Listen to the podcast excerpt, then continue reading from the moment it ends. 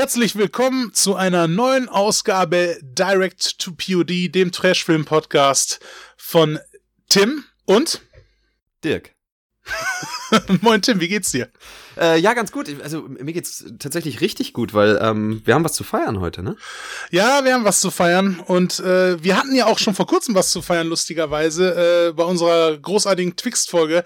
Da haben wir ja schon ein Jubiläum gefeiert und zwar 20. Folge. Ja. Und jetzt im Mai 2021 äh, ist für uns auch schon ein anderer Anlass zum Feiern, weil wir feiern Zweijähriges. Wir feiern zweijährig. Wir haben es geschafft, 22 Folgen in zwei Jahren zu produzieren. Wer schafft das schon, ne?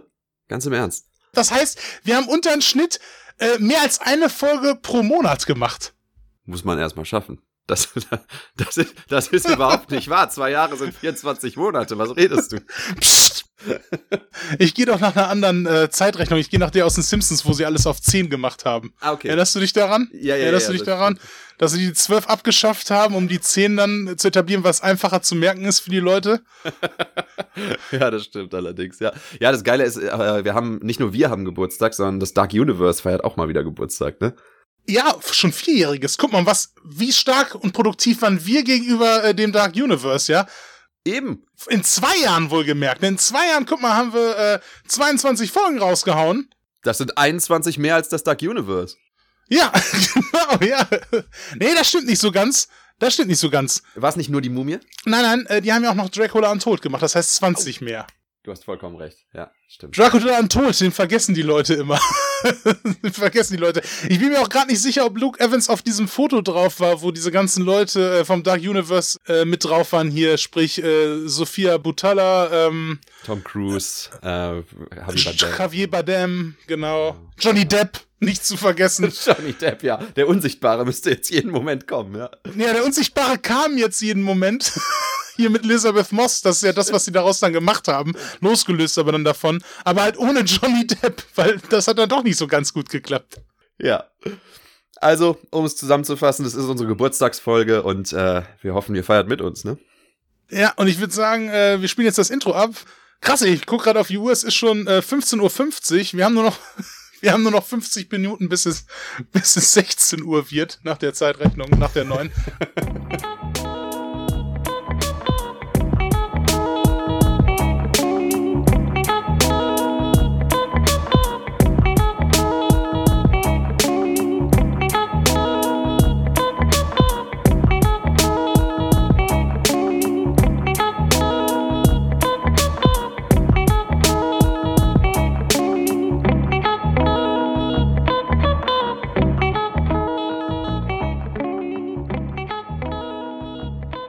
schreiben das Jahr 2009.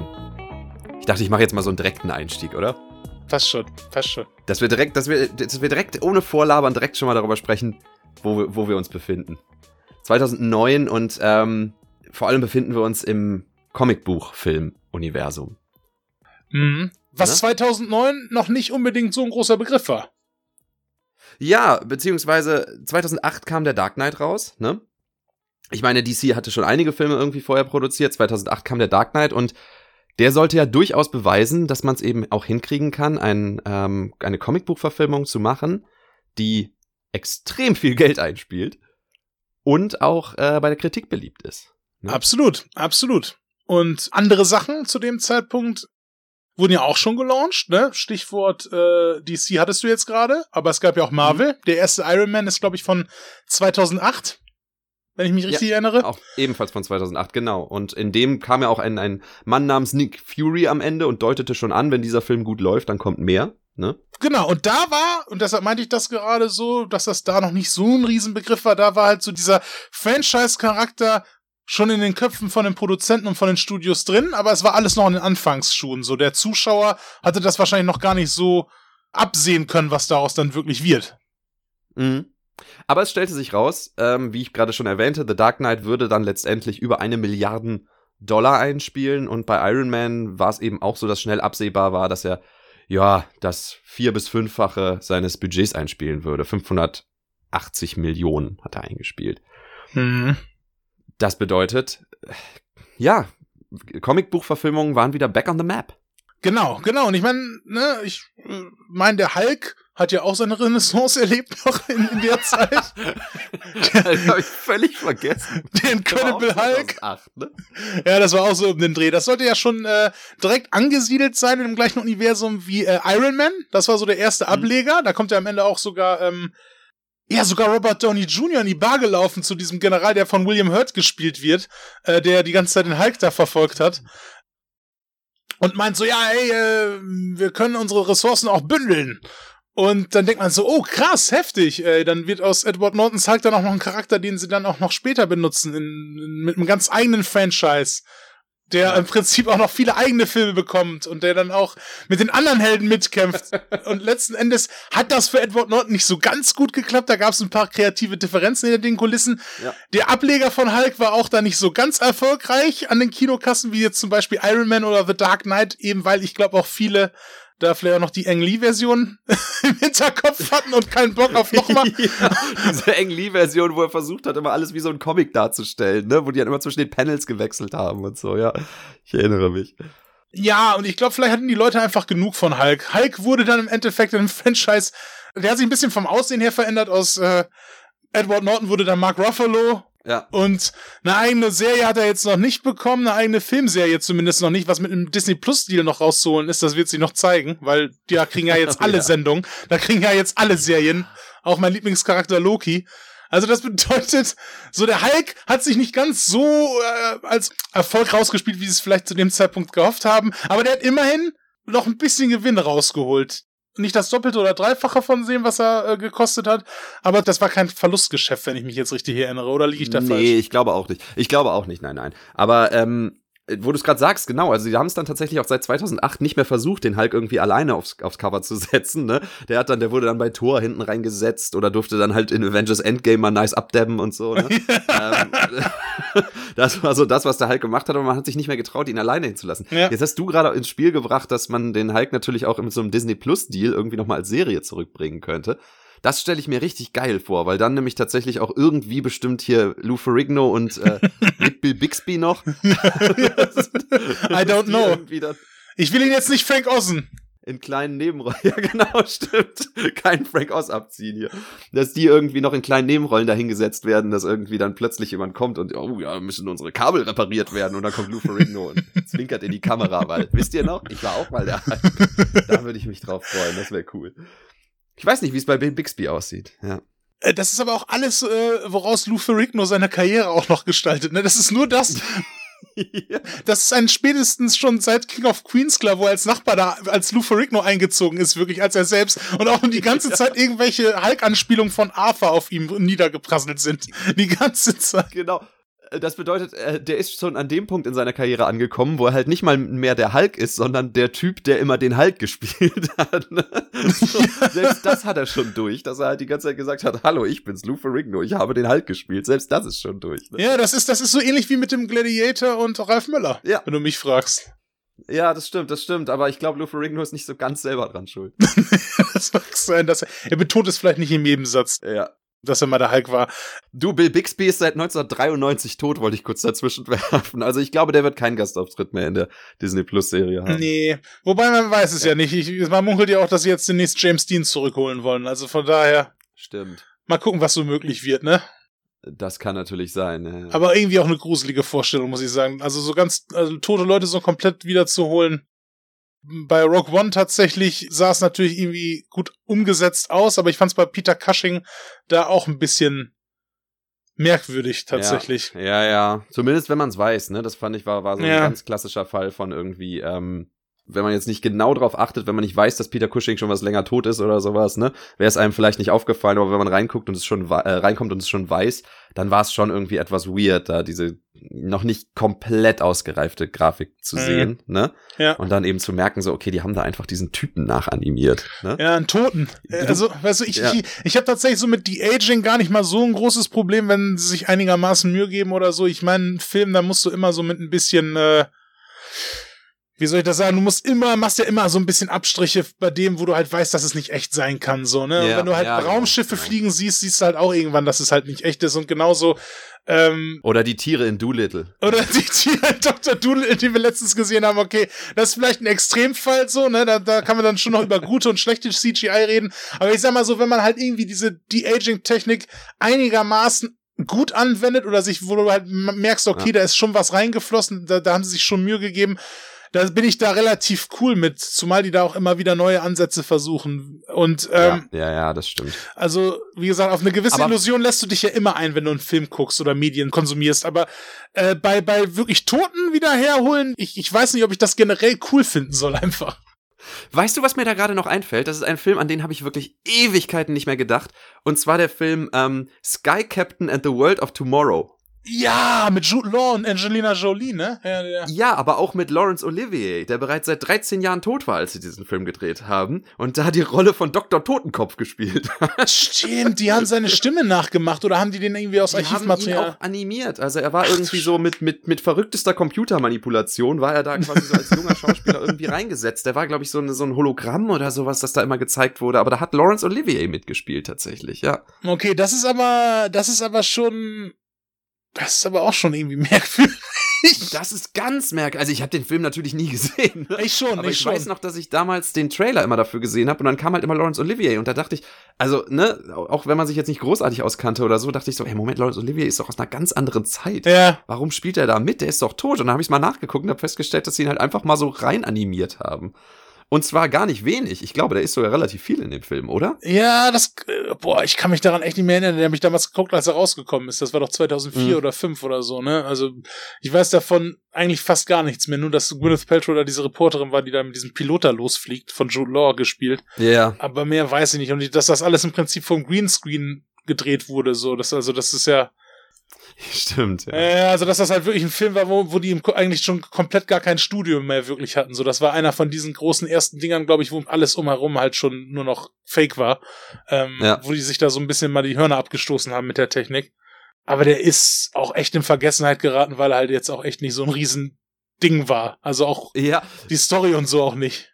Ich wollte, ich hätte jetzt fast gesagt, so von wegen, der hätte auch keine Fans oder so, aber ich habe gerade mal nachgeguckt, wie das denn mit äh, Laurence Olivier als Dr. Totenkopf war. Und natürlich bin ich da auf äh, skycaptainsarmyforhire.fandom.com Okay. gelandet, ja, weil es offensichtlich doch ein paar Fans gibt. Und da kann man sich das nämlich angucken. Der ist da so eine, so eine, aus so Blitzen, quasi so, eine- so eine äh, elektrische ähm, Darstellung von einem jungen Laurence Olivier ist er da. Er ist aber, glaube ich, gar nicht so viel in dem Film, wie ich dachte. Aber trotzdem eine ganz merkwürdige Kiste irgendwie, ne? Aber thematisch trotzdem auch noch nah dran an dem, worüber wir heute reden wollen, weil es ist ja auch eine Comic-Verfilmung tatsächlich. Genau, genau. Wir hatten eben schon versucht, ein bisschen die Bühne zu bereiten. Wir befinden uns im Jahr 2009, würde ich sagen, wahrscheinlich schon ein bisschen früher, 2008, wo der Film geplant wurde, der dann letztendlich 2010 unter dem Titel Jonah Hex erscheinen sollte. Und es ist für uns eine Doppelpremiere diesbezüglich, weil einerseits ist Jonah Hex, der bekannte Charakter Jonah Hex, wer kennt ihn nicht hier gerade auch im deutschen Raum, der bekannte Charakter Jonah Hex ist ja eine Comic-Verfilmung zum einen, aber eben auch ein Western. Ja, Also es ist ein, es ist ein sehr düsterer Western, sehr düsteres Western-Material, die Original-Comics und äh, das hatten wir auch noch nicht hier. Nein, eben, also Western haben wir tatsächlich bisher auch noch nicht geschafft und jetzt ist wirklich, jetzt ist es endlich da und die Leute haben, ne, ich meine, in, in Fluten kamen da wirklich äh, Mails bei mir an und also die Leute schicken immer Mails und Briefe an mich, ne? Ja. Wo dann halt immer drin steht, so von wegen, hey, jetzt mach doch endlich mal einen Western und vor allem mach doch endlich mal einen Superheldenfilm. Und jetzt haben wir beides auf einmal. Ja, Ne? ist bei mir auch so. Ich konnte mich bei Instagram auch nicht mehr retten. So, die haben mir schon irgendwelche Sachen geschickt und mich bedroht und sowas alles, dass ich doch das Gefäß mal machen sollte. So, Ja. keine Ahnung, wie das Internet halt so ist. Ne? Ich, dann habe ich gesagt, komm, gebe ich jetzt mal nach, machen wir's. Ja, bei mir war das auch, ich hatte in meinen, in meinen Briefkasten geguckt und da war eine tote Ratte drin. Und ich dachte, es geht schon wieder um Jonah Hex, aber es stellte sich raus, dass ich, äh, dass ich Jared Leto nur wieder auf eine Rolle vorbereite. Ich dachte, der schickt, der schickt der gebrauchte Kondome. Aber gut, ihm das sei. Ja, das auch. Das auch. Wusstest du übrigens, dass Jared Leto jetzt auf irgendeiner Insel wohnt und da einen Kult aufgebaut hat? Die sich, der sich um ihn dreht. Der hat einen Kult auf einer Insel au- aufgebaut, wo Gott. Leute mit hinkommen müssen und du weißt nicht, was er da mit denen macht, weil du nämlich keine Handys und keine elektrischen Geräte mit dahin bringen darfst. Oh Gott. Gibt einfach so eine, so eine verdammte Kultinsel um Jared Leto jetzt. Alter. Gruselige Geschichte, ey. Wirklich. So gut waren 30 Seconds to Mars jetzt auch nicht.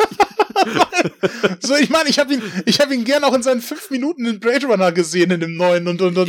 Ja, absolut. Oder die rausgeschnittene Szene aus Nicht auflegen, da war auch. ja, ja. So, ich, ich meine, er hätte ja gute Sachen gemacht, aber Leute, ey, ihr müsst nicht mit dem auf eine Insel alleine ohne Handy, ohne Kontakt zur Außenwelt. So, ich meine, man sollte reichen, ultrareichen Millionären auch nicht immer alles geben. Nee, man sollte denen auch nicht überall hinfolgen, da bin ich mir auch relativ sicher. Ich glaube, wenn ja. eines die letzten Jahre gezeigt haben, auch jetzt gerade auch mal zu Corona-Zeit, dass nur weil du reich und berühmt und prominent bist, heißt es nicht unbedingt, dass du immer recht hast. An der Stelle möchte ich übrigens einmal ganz ironiefrei und komplett positiv sagen, Elias Mbarek, wir wissen, was du getan hast. Im positiven Sinne. Shoutout an Elias Mbarek. Wir wissen, was du getan hast. Hätte ich nicht gedacht, dass, äh, dass ich das mal sagen würde, so, aber der hat sich in letzter Zeit echt gut verkauft. Absolut, ja, ja. Ist eine Thematik, die, glaube ich, komplett äh, schon, schon durch und durch besprochen wurde, die ganze alles dichtmachen Geschichte. Ich glaube, da können wir tatsächlich nicht mehr so viel äh, beitragen. Aber ähm, ich meine, wir haben äh, viel über Elias Mbarek hier gesprochen, deswegen wollte ich da noch mal einen kleinen Shoutout geben. Ja, Shoutout an dieser Stelle und ähm, mach weiter so. Vielleicht noch ein paar gute Filme machen zur Abwechslung wäre auch mal ganz gut und dann schaffst du's. Ja, genau. Das wäre ganz schön, aber bei, genau, bei dieser Yoko-Geschichte warst du auch ganz sympathisch. Wir, ähm, äh, äh, Undercover-Lauf ist vergeben und vergessen. Ja. So. Wir müssen trotzdem wieder zurückkommen. Es hilft nichts. Es hilft nichts. Wir reden, Es hilft nicht. wir reden über Jonah Hex. Wir reden über Jonah Hex. Nach vielen Requests haben wir uns jetzt doch entschieden, diesen Film zu behandeln. Er ist ja auch noch in aller Munde. Generell der Comic, aber auch natürlich die Verfilmung. Und Jonah Hex ähm, ist natürlich auch eine Besetzung, wo viele Comic-Leute sich jetzt auch wirklich die Finger lecken würden. Weil wenn du überlegst, wer da so die Hauptrollen spielen oder halt auch die tragenden Nebenrollen, du hast zum Beispiel äh, Josh Brolin, aka Thanos, ne? AKA Thanos, das muss man ja heutzutage immer mit dazu sagen, ne? Josh Brolin, aka Thanos, ja. Ich liebe das auch immer, wenn ich äh, Filmszenen ähm, aus anderen Filmen gucke, die nicht Comicfilme sind und die ganzen Comic-Bros da drunter auf YouTube schreiben dann immer dann direkt so, wow, krass, zum Beispiel bei No Country Old Men oder so, wow, da ist ja Thanos nach Finte äh, auf den Leim gegangen, krass, ey. ja, ja, genau. Wow, krass, Thanos und dieser Auftraggeber von Captain America, weil halt auch Tommy Lee Jones mitspielt, solche Geschichten. Also Ich, ich kenne gar nicht seinen Namen Da gerade. kramen die dann auch die kleinsten Nebenrollen irgendwie Ja. raus, die mal irgendwo bisschen mitgespielt haben oder so. Wow, dass die zusammenspielen. Irre, das hätte ich ja nie gedacht. Das ist immer, immer so, immer. Ja, äh, ich habe das Gefühl, es gibt inzwischen nur noch SchauspielerInnen, die entweder bei äh, Marvel mitgespielt haben oder DC oder Harry Potter oder Herr der Ringe und das war's dann auch, ne? Mehr gibt es nicht. Und alle anderen können sehen, wo sie bleiben, ja? Ja, ja, genau. Ja. Genau, da müssten sie dann immer drauf runtergebrochen werden, ja. Ja, ja. Also gut, ne, ne, wir haben Thanos, wir haben aber natürlich auch ähm, General Zod, der auch eine sehr große Rolle darin spielt. Ne, da kommen wir auch noch Auf zu. General Zod kommen wir auf jeden Fall noch zu, zu sprechen, ja. Viel wichtiger ist, wir haben äh, John Malkovich, Ja, der ähm, ja tatsächlich äh, auch fast im, im äh, Marvel, in einem Marvel-Film, ich wollte jetzt nicht sagen im Marvel-Universum, das stimmt so nicht, aber wäre fast im vierten Spider-Man-Film von Sam Raimi damals, der nie kam, äh, wäre er fast die, Ro- hätte er fast die Rolle des Vulture gespielt. Die Rolle, die dann später Michael Keaton im MCU gespielt hat. in dem Tom Holland in dem ersten, ne? Und äh, der wollte ihn unbedingt, Sam Raimi wollte ihn unbedingt, aber dieser Film ist ja nie zustande gekommen. Ähm, und deswegen äh, haben wir da quasi auch dann quasi eine Comicrolle, ne? Ja. Ja, ja. Ähm, wen haben wir denn noch? Na, lass mal überlegen. Wir Du, mir fällt noch jemand ein, der auch, der auch noch in der Comic-Verfilmung war. der Comedian nämlich. Wer? Der Comedian spielt mit. Ach ja, stimmt. Äh, Jeffrey Dean Morgan ist da drin, richtig. Genau. Genau, hat einen Gastauftritt, ja. Ja, aber vielmehr dachte ich jetzt eigentlich eher an jemanden, der in äh, der großartigen Comic-Verfilmung 300 mitgespielt hat. Ja, Michael Fassbender, ja. Kein geringerer als Michael Fassbender ist noch dabei. Und falls man sich jetzt fragt, äh, ja, es sind tatsächlich auch Frauen in diesem Film. Allerdings, ähm, wenn ich so drüber nachdenke, glaube ich, dass die Hauptdarstellerin, ich mache jetzt mal ganz große Anführungszeichen in die Luft, ähm, äh, glaube ich, außer Jonah Hex nichts Comic-mäßiges gemacht hat, oder? Ähm, vielleicht hier dieses hier Teenage Mutant Nin- Ninja Turtles, dieses das so. zählt das als Comic? Ich weiß, also es gab auf jeden Fall, die, die sind ja, die gehören DC auf jeden Fall. Es gibt auch DC Comics. Ob jetzt da die Zeichentrickserie oder die Comics zuerst waren, weiß ich ehrlich gesagt nicht. Aber wusstest du, dass sich in den DC Comics von den Turtles rausstellt, Nee, Moment, das kann nicht sein. Egal, vergiss es. Ich habe mal irgendwo gelesen, dass ähm, die Turtles und Daredevil im gleichen Unfall entstanden sind. Weil es da mal einen Comic gab, wo halt quasi ein Unfall ist, der wird aus einer Sicht gezeigt in einem Daredevil-Comic und da wird halt der Daredevil dann irgendwie mit, mit Säure ins, ins Gesicht getroffen und deswegen ist er blind. Und äh, in einem Turtles-Comic wiederum wird der gleiche Unfall aus einer anderen Sichtweise gezeigt und da werden dann halt die, die Turtles halt quasi in die Kanalisation gestoßen und da kippt dann auch irgendwas drauf oder so. aber äh, wie das jetzt so ganz zusammenhängt, weiß ich nicht mehr, verklagt mich nicht. Äh, ich muss aber sagen, dann haben die Turtles einen besseren Deal gemacht, wenn der eine mehr blind wird, aber vielleicht, ja gut, er kriegt Superkräfte, aber er, er, kann halt nicht mehr sehen. Aber, aber die Turtles werden halt von ganz normalen Schildkröten zu Ninja Turtles. Ja, also ich glaube, ja, die Turtles haben schon den besseren Deal gemacht in der Gleichung. Ja. Also wenn das wirklich der gleiche Unfall gewesen sein sollte. Ähm, ja. Aber äh, die Frau, über die wir da reden, die bei diesen Verfilmungen halt mitgespielt hat, die auch lustigerweise von Michael Bay produziert werden, ist Megan Fox. Megan Fox, genau. 2010 war Megan Fox tatsächlich noch ein, ein ziemlich, ja, ich würde sagen, sehr großer Name eigentlich. Ne? Ich meine, Transformers müsste ja auch so 2008 um den Dreh gewesen sein.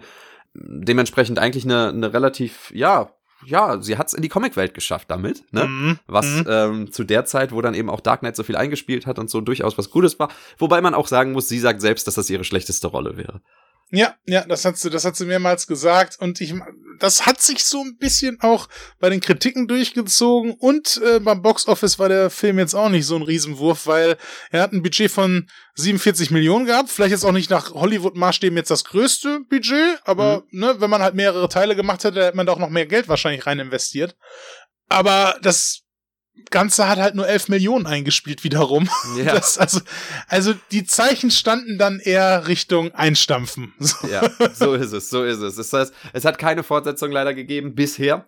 Ne? Man weiß ja. es nicht. Wobei in der Fortsetzung tatsächlich auch noch interessante Dinge und Charaktere und da sprechen wir später drüber. Ja, ja, auf, äh, aufgetaucht wären. Aber erstmal ähm, müssen wir darüber sprechen, dass ich generell sehr froh bin, dass wir diesen Film geguckt haben, weil er ist nur eine Stunde 20 lang. Deswegen kann man auch ganz schnell durchrushen.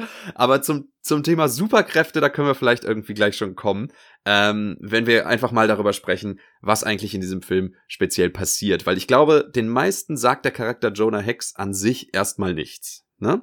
Nein. Und ich schätze mal, denjenigen, denen es hier was sagt, die werden das höchstens wirklich mal mitbekommen haben, weil sie irgendwie einen Pappaufsteller von Jonah Hex mal damals in der Videothek gesehen haben, ja, so, oder? Stimmt, das war so ein Film, der immer in der Videothek stand und ich habe nicht äh. verstanden, was das für eine Art Film ist. Ich habe immer gedacht, das wäre irgendwie sowas, äh, so, so einfach so ein Western irgendwie, aber der hatte ja dann auch diesen blauen Schimmer im Hintergrund und so, mhm. dass er ein Superheld ist sozusagen oder ein Anti-Held oder wie auch immer. Das habe ich damals gar nicht in Verbindung gebracht damit. Ja. Aber ich meine, es ist ja auch äh, fraglich, äh, inwiefern er wirklich ein Superheld ist, weil eine seiner Hauptsuperkräfte, die in dem Film ja angesprochen werden, die haben sie ja auch eigentlich frei im Film erfunden, die kommt ja im Comic gar nicht vor. deshalb bin ich mir gar nicht so sicher, wie sehr diese, diese Superheldengeschichte einfach überhaupt auf Jonah Hex äh, insgesamt anwendbar ist. Ja. Aber wir können ja erstmal mit der Handlung überhaupt anfangen, weil das kriegen wir dann auch schon relativ schnell raus, worüber wir gerade sprechen. Es geht um den Kriegsveteran oder Bürgerkriegsveteran Jonah Hex, logischerweise, gespielt von mhm. Josh Brolin, der halt in der konföderierten Armee gekämpft hat, zur großen äh, Zeit des Bürgerkrieges, äh, sich da auch einen Namen gemacht hat. Der hat unter einem, ja, General oder Kommandanten namens Quentin Turnbull mhm. gedient. Ähm, ist aber in dessen Ungnade gefallen ähm, hat sich, äh, als das passiert ist, dann wohl auch mit dem Sohn von Turnbull angelegt, der auch wohl einer seiner besten Freunde gewesen ist. Jeb heißt der gute Mann. Jeb. Und den ja. Jeb hat den dann in Handgemenge umgebracht. Mhm. Und äh, ja, dann ist Turnbull natürlich auf Rache aus und äh, besucht dann Jonah Hex, wo er sich zur Ruhe gelassen hat mit seiner neuen Familie, mhm. äh, tötet die Frau, das Kind, lässt die Scheune niederbrennen und das Haus niederbrennen und. Und brandmarkt ihn. Das kommt auch noch dazu, ne? Er brandmarkt ihn. Also, man muss dazu noch sagen, äh, Turnbull ist äh, besagter John Malkovich in dem Fall. Ähm, und du hast gerade schon gesagt, er lässt das Haus niederbrennen. Also er tötet die Familie von Jonah Hex, ne? Beziehungsweise nicht er selber, sondern er lässt das machen. Und zwar nicht von irgendjemandem. ich habe ich hab eben schon gesagt, Dirk, ich habe das Gefühl, wir sind richtig motiviert heute, weil wir ja. Geburtstag haben und weil ja, es ist schönes Wetter und so und irgendwie macht es auch Spaß, über diesen Film zu reden. Aber ich, wir werden in unserem ganzen Leben niemals so motiviert sein wie Michael Fassbender in Jonah Hex. Michael Fassbender ist die, die rechte Hand von, ähm, von Turnbull. Burke. Burke, genau. Ähm, der hat ein, der hat das Kinn zutätowiert, ne? Mhm. Und äh, trägt ein, eine Melone und ist dermaßen motiviert.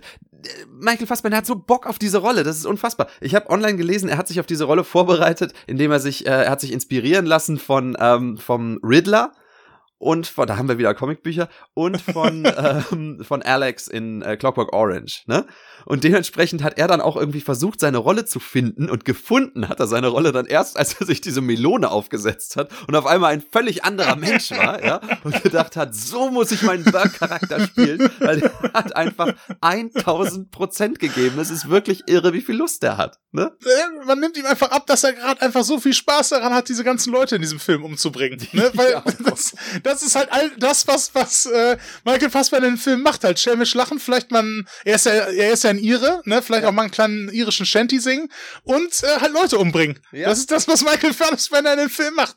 So, und, und das macht er halt sehr lustvoll, offensichtlich. Also da hat er richtig Bock drauf. Ich stelle mir gerade vor, wenn er bei, wenn er bei der Schneemann, wo er, wo er den berühmten Charakter Harry Hole gespielt hat, Harry Hole. Harry Hole, wenn er sich da einfach eine, äh, eine Melone aufgesetzt hätte, dann hätte er vielleicht einfach viel mehr Motivation gehabt, da einfach so richtig vorzupreschen und die Rolle einfach komplett anders zu spielen. Und dann wäre der Film auch ein bisschen mehr, hätte ein bisschen mehr eingespielt.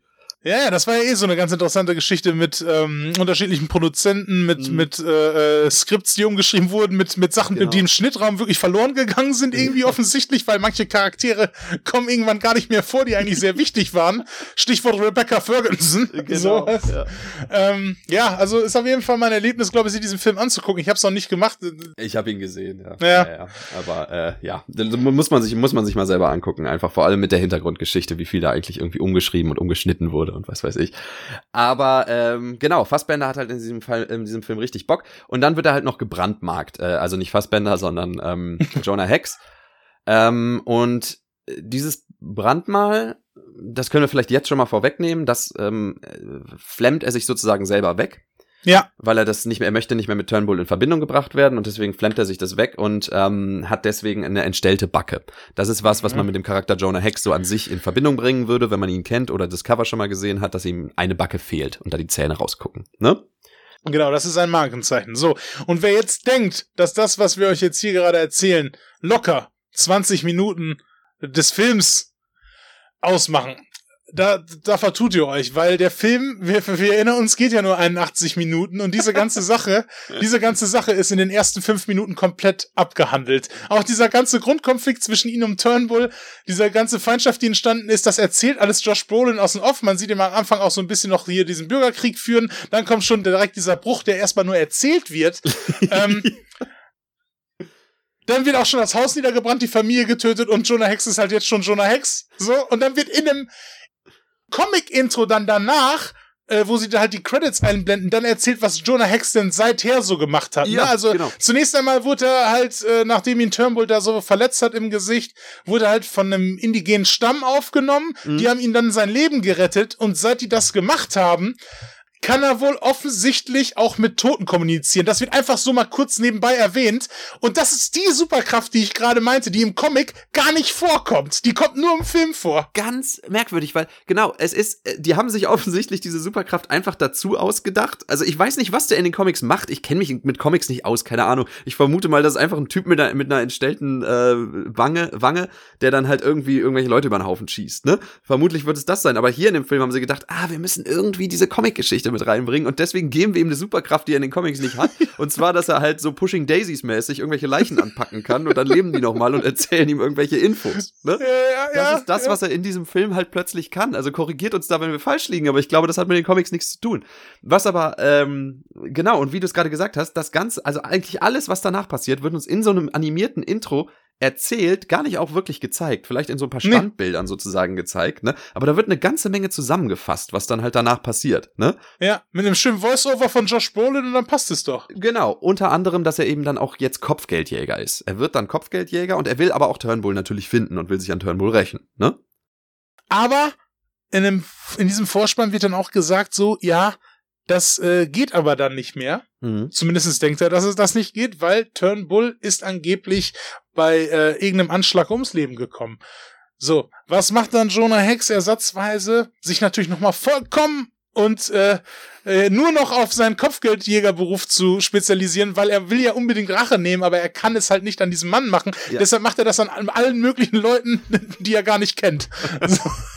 ja, also das mit Turnbull ist, ist nochmal eine, ist noch mal eine total interessante Sache, weil du hast gerade gesagt, so von wegen, ähm, Turnbull ist angeblich tot. Ne? Wenn man sowas im Intro schon hört, dann weiß man im Endeffekt, da wird jetzt was passieren, der Film wird jetzt ein bisschen laufen, da werden ein paar Strippen gezogen, da werden ein paar Dinge passieren und du weißt nicht, wer dafür verantwortlich ist und dann bekommst du möglicherweise, Spoiler, gegen Ende, gegen, also so gegen das letzte Drittel des Films bekommst du raus, Turnbull lebt. Und Turnbull hat die ganze Zeit alles kontrolliert. Das hätte ich erwartet. Genau, ich auch. Aber so soll's ja nicht sein. Gut, gehen wir erstmal weiter in der Story. also, Jonah Hex kommt in seiner ersten Stadt an, auf einem Pferd, wo er so ein paar Decken drüber geworfen hat und ähm, fragt, er, er, er kommt zu ein paar Leuten, auf die vermutlich ein Kopfgeld ausgesetzt ist, richtig? Äh, nee, er hat ein paar Leute umgebracht, auf die ein Kopfgeld ausgesetzt gewesen ist. Äh, die mhm. hat er schon als Leichen quasi hinter sich her äh, am Seil gezogen mhm. und ähm, will die da dem äh, äh, Sheriff überreichen und seinen Leuten. Aber ja. die wollen ihn offensichtlich eben wie foppen und nicht den vollen Preis zahlen blub. Das ist halt alles so eine ziemlich kleine, übersichtliche Wüstengemeinde offensichtlich. Mhm. Äh, irgendwo in Texas oder wo das sein soll. Und, und die wollen ihn halt abziehen, weil die denken, die können den eh gut verschwinden lassen. Zwei fliegen mit einer Klappe, da müssen sie halt nicht noch teuer Geld in die Hand nehmen. Genau. Ja, das klappt nicht so ganz? Das klappt nicht so ganz, weil, sich, weil er sich nämlich was Geiles überlegt hat. Und da kommt eben die Sache, wo ich zum ersten Mal schon völlig überrascht war in diesem Film, weil ich das nicht erwartet hätte. Und zwar hat er unter den Decken rechts und links an seinem Pferd zwei fette Gatling Guns angebracht. Ich meine, ich, ich kenne mich nicht besonders gut mit Waffen aus, aber ich weiß ungefähr, was Gatling Guns sind. Das sind die Dinger, die so irgendwie acht verschiedene Läufe oder sechs verschiedene Läufe aneinander im Kreis haben und du drehst da dran und dann schießen die halt. ja, die, die drehen sich und schießen dann halt irgendwie relativ sehr, sehr schnell viele Kugeln und damit schießt er halt diese Menschen über den Haufen, ne? Ich, ich habe mich in der Szene auch gefragt, ob wirklich alle so mit dem, die er da umgenietet hat, auch wirklich was mit dem Sheriff zu tun hatten, weil er ballert dann einfach nur noch wild um sich so. Und ich glaube, einige Leute haben dann einfach so angefangen auf ihn zu schießen, weil sie dachten, der macht jetzt hier die, die ganze Stadt kaputt, weil er halt mit verdammten zwei Gatling ganz da rumballert. Aber gut, ja, er tötet halt fast alle in den Ort, bis auf so ein paar Typen, die da irgendwie in so einer Werkstatt da stehen. Mhm. Da geht er dann noch zu dem äh, dicksten Stinkgebiet hin und gibt den, ähm, gibt den noch, äh, gibt den noch dem Sheriff-Stern von dem Sheriff, weil der Ort braucht er jetzt einen neuen Sheriff, jetzt wo er quasi die Gesamtbevölkerung sonst ausgerottet hat. Und dann sagt er so, ja, good job, weiter geht's. Und dann reitet er auch raus. Mal wieder den Tag gerettet. Nee, Moment mal, hat er ja nicht. so, aber egal. Er hat lauter Leute ja. umgebracht. Er ist ja auch ein Anti-Held. Er ist ja, er ist ja auch ein Anti-Held, subtiler kommt man es nicht etablieren. Ja. Und ähm, er schießt dann auch nochmal so einfach nur äh, für so ein letztes Fuck you auf die Laterne beim Sheriff's Office, auf eine ganz normale Öllaterne. Und wie wir ja wissen, wenn du auf eine Öllaterne schießt ja. von einem Haus, wo die immer äh, aufgehangen waren zu der Zeit. Wenn du auf so eine Öllaterne schießt, explodiert direkt das ganze Haus wenig Ich weiß, später. ich habe Uncharted auch gespielt, ja. so funktioniert das, ja. Ja, genau. Wie du sagtest, da ist äh, der, der besagte Stinkepiet, äh, ist einfach halt so ein, so ein Typ in Lumpen, der da irgendwie aus so einer Werkstatt rauskommt, ne, dem er dann den, den Sheriffstern gibt und der ist dann halt der Sheriff, der, der weiterhin die Stadt führen, führen wird. Das finde ich eine ne geile Sache, weil ich dann sofort natürlich an äh, die Szene bei den Simpsons gedacht habe, wo Lenny zum Chef vom, vom äh, Atomkraftwerk ernannt wird. Und dann sitzt er da immer oben auf dem Stuhl und drückt dann auf so eine Gegensprechanlage und sagt, an alle Mitarbeiter, härter arbeiten. Und dann lehnt er sich wieder zurück und das war sein Job. ja, ein bisschen den Bock zum Gärtner gemacht. Ja, ja. ja. So, ähm, das war die erste Szene und in der zweiten Szene erfahren wir, dass Turnbull noch lebt. Oh, sorry. das wissen wir nämlich, weil Turnbull ähm, zusammen wieder mit Burke, also dem wohl motiviertesten Michael Fassbender der Filmgeschichte, ja. noch einen ähm, ähm, Eisenbahnüberfall macht, weil er halt äh, Teile braucht für eine Superwaffe, die er bauen möchte, um das den Nordstaaten mal so richtig heimzuzahlen. Das wird alles relativ schnell schon etabliert, muss man ganz klar sagen.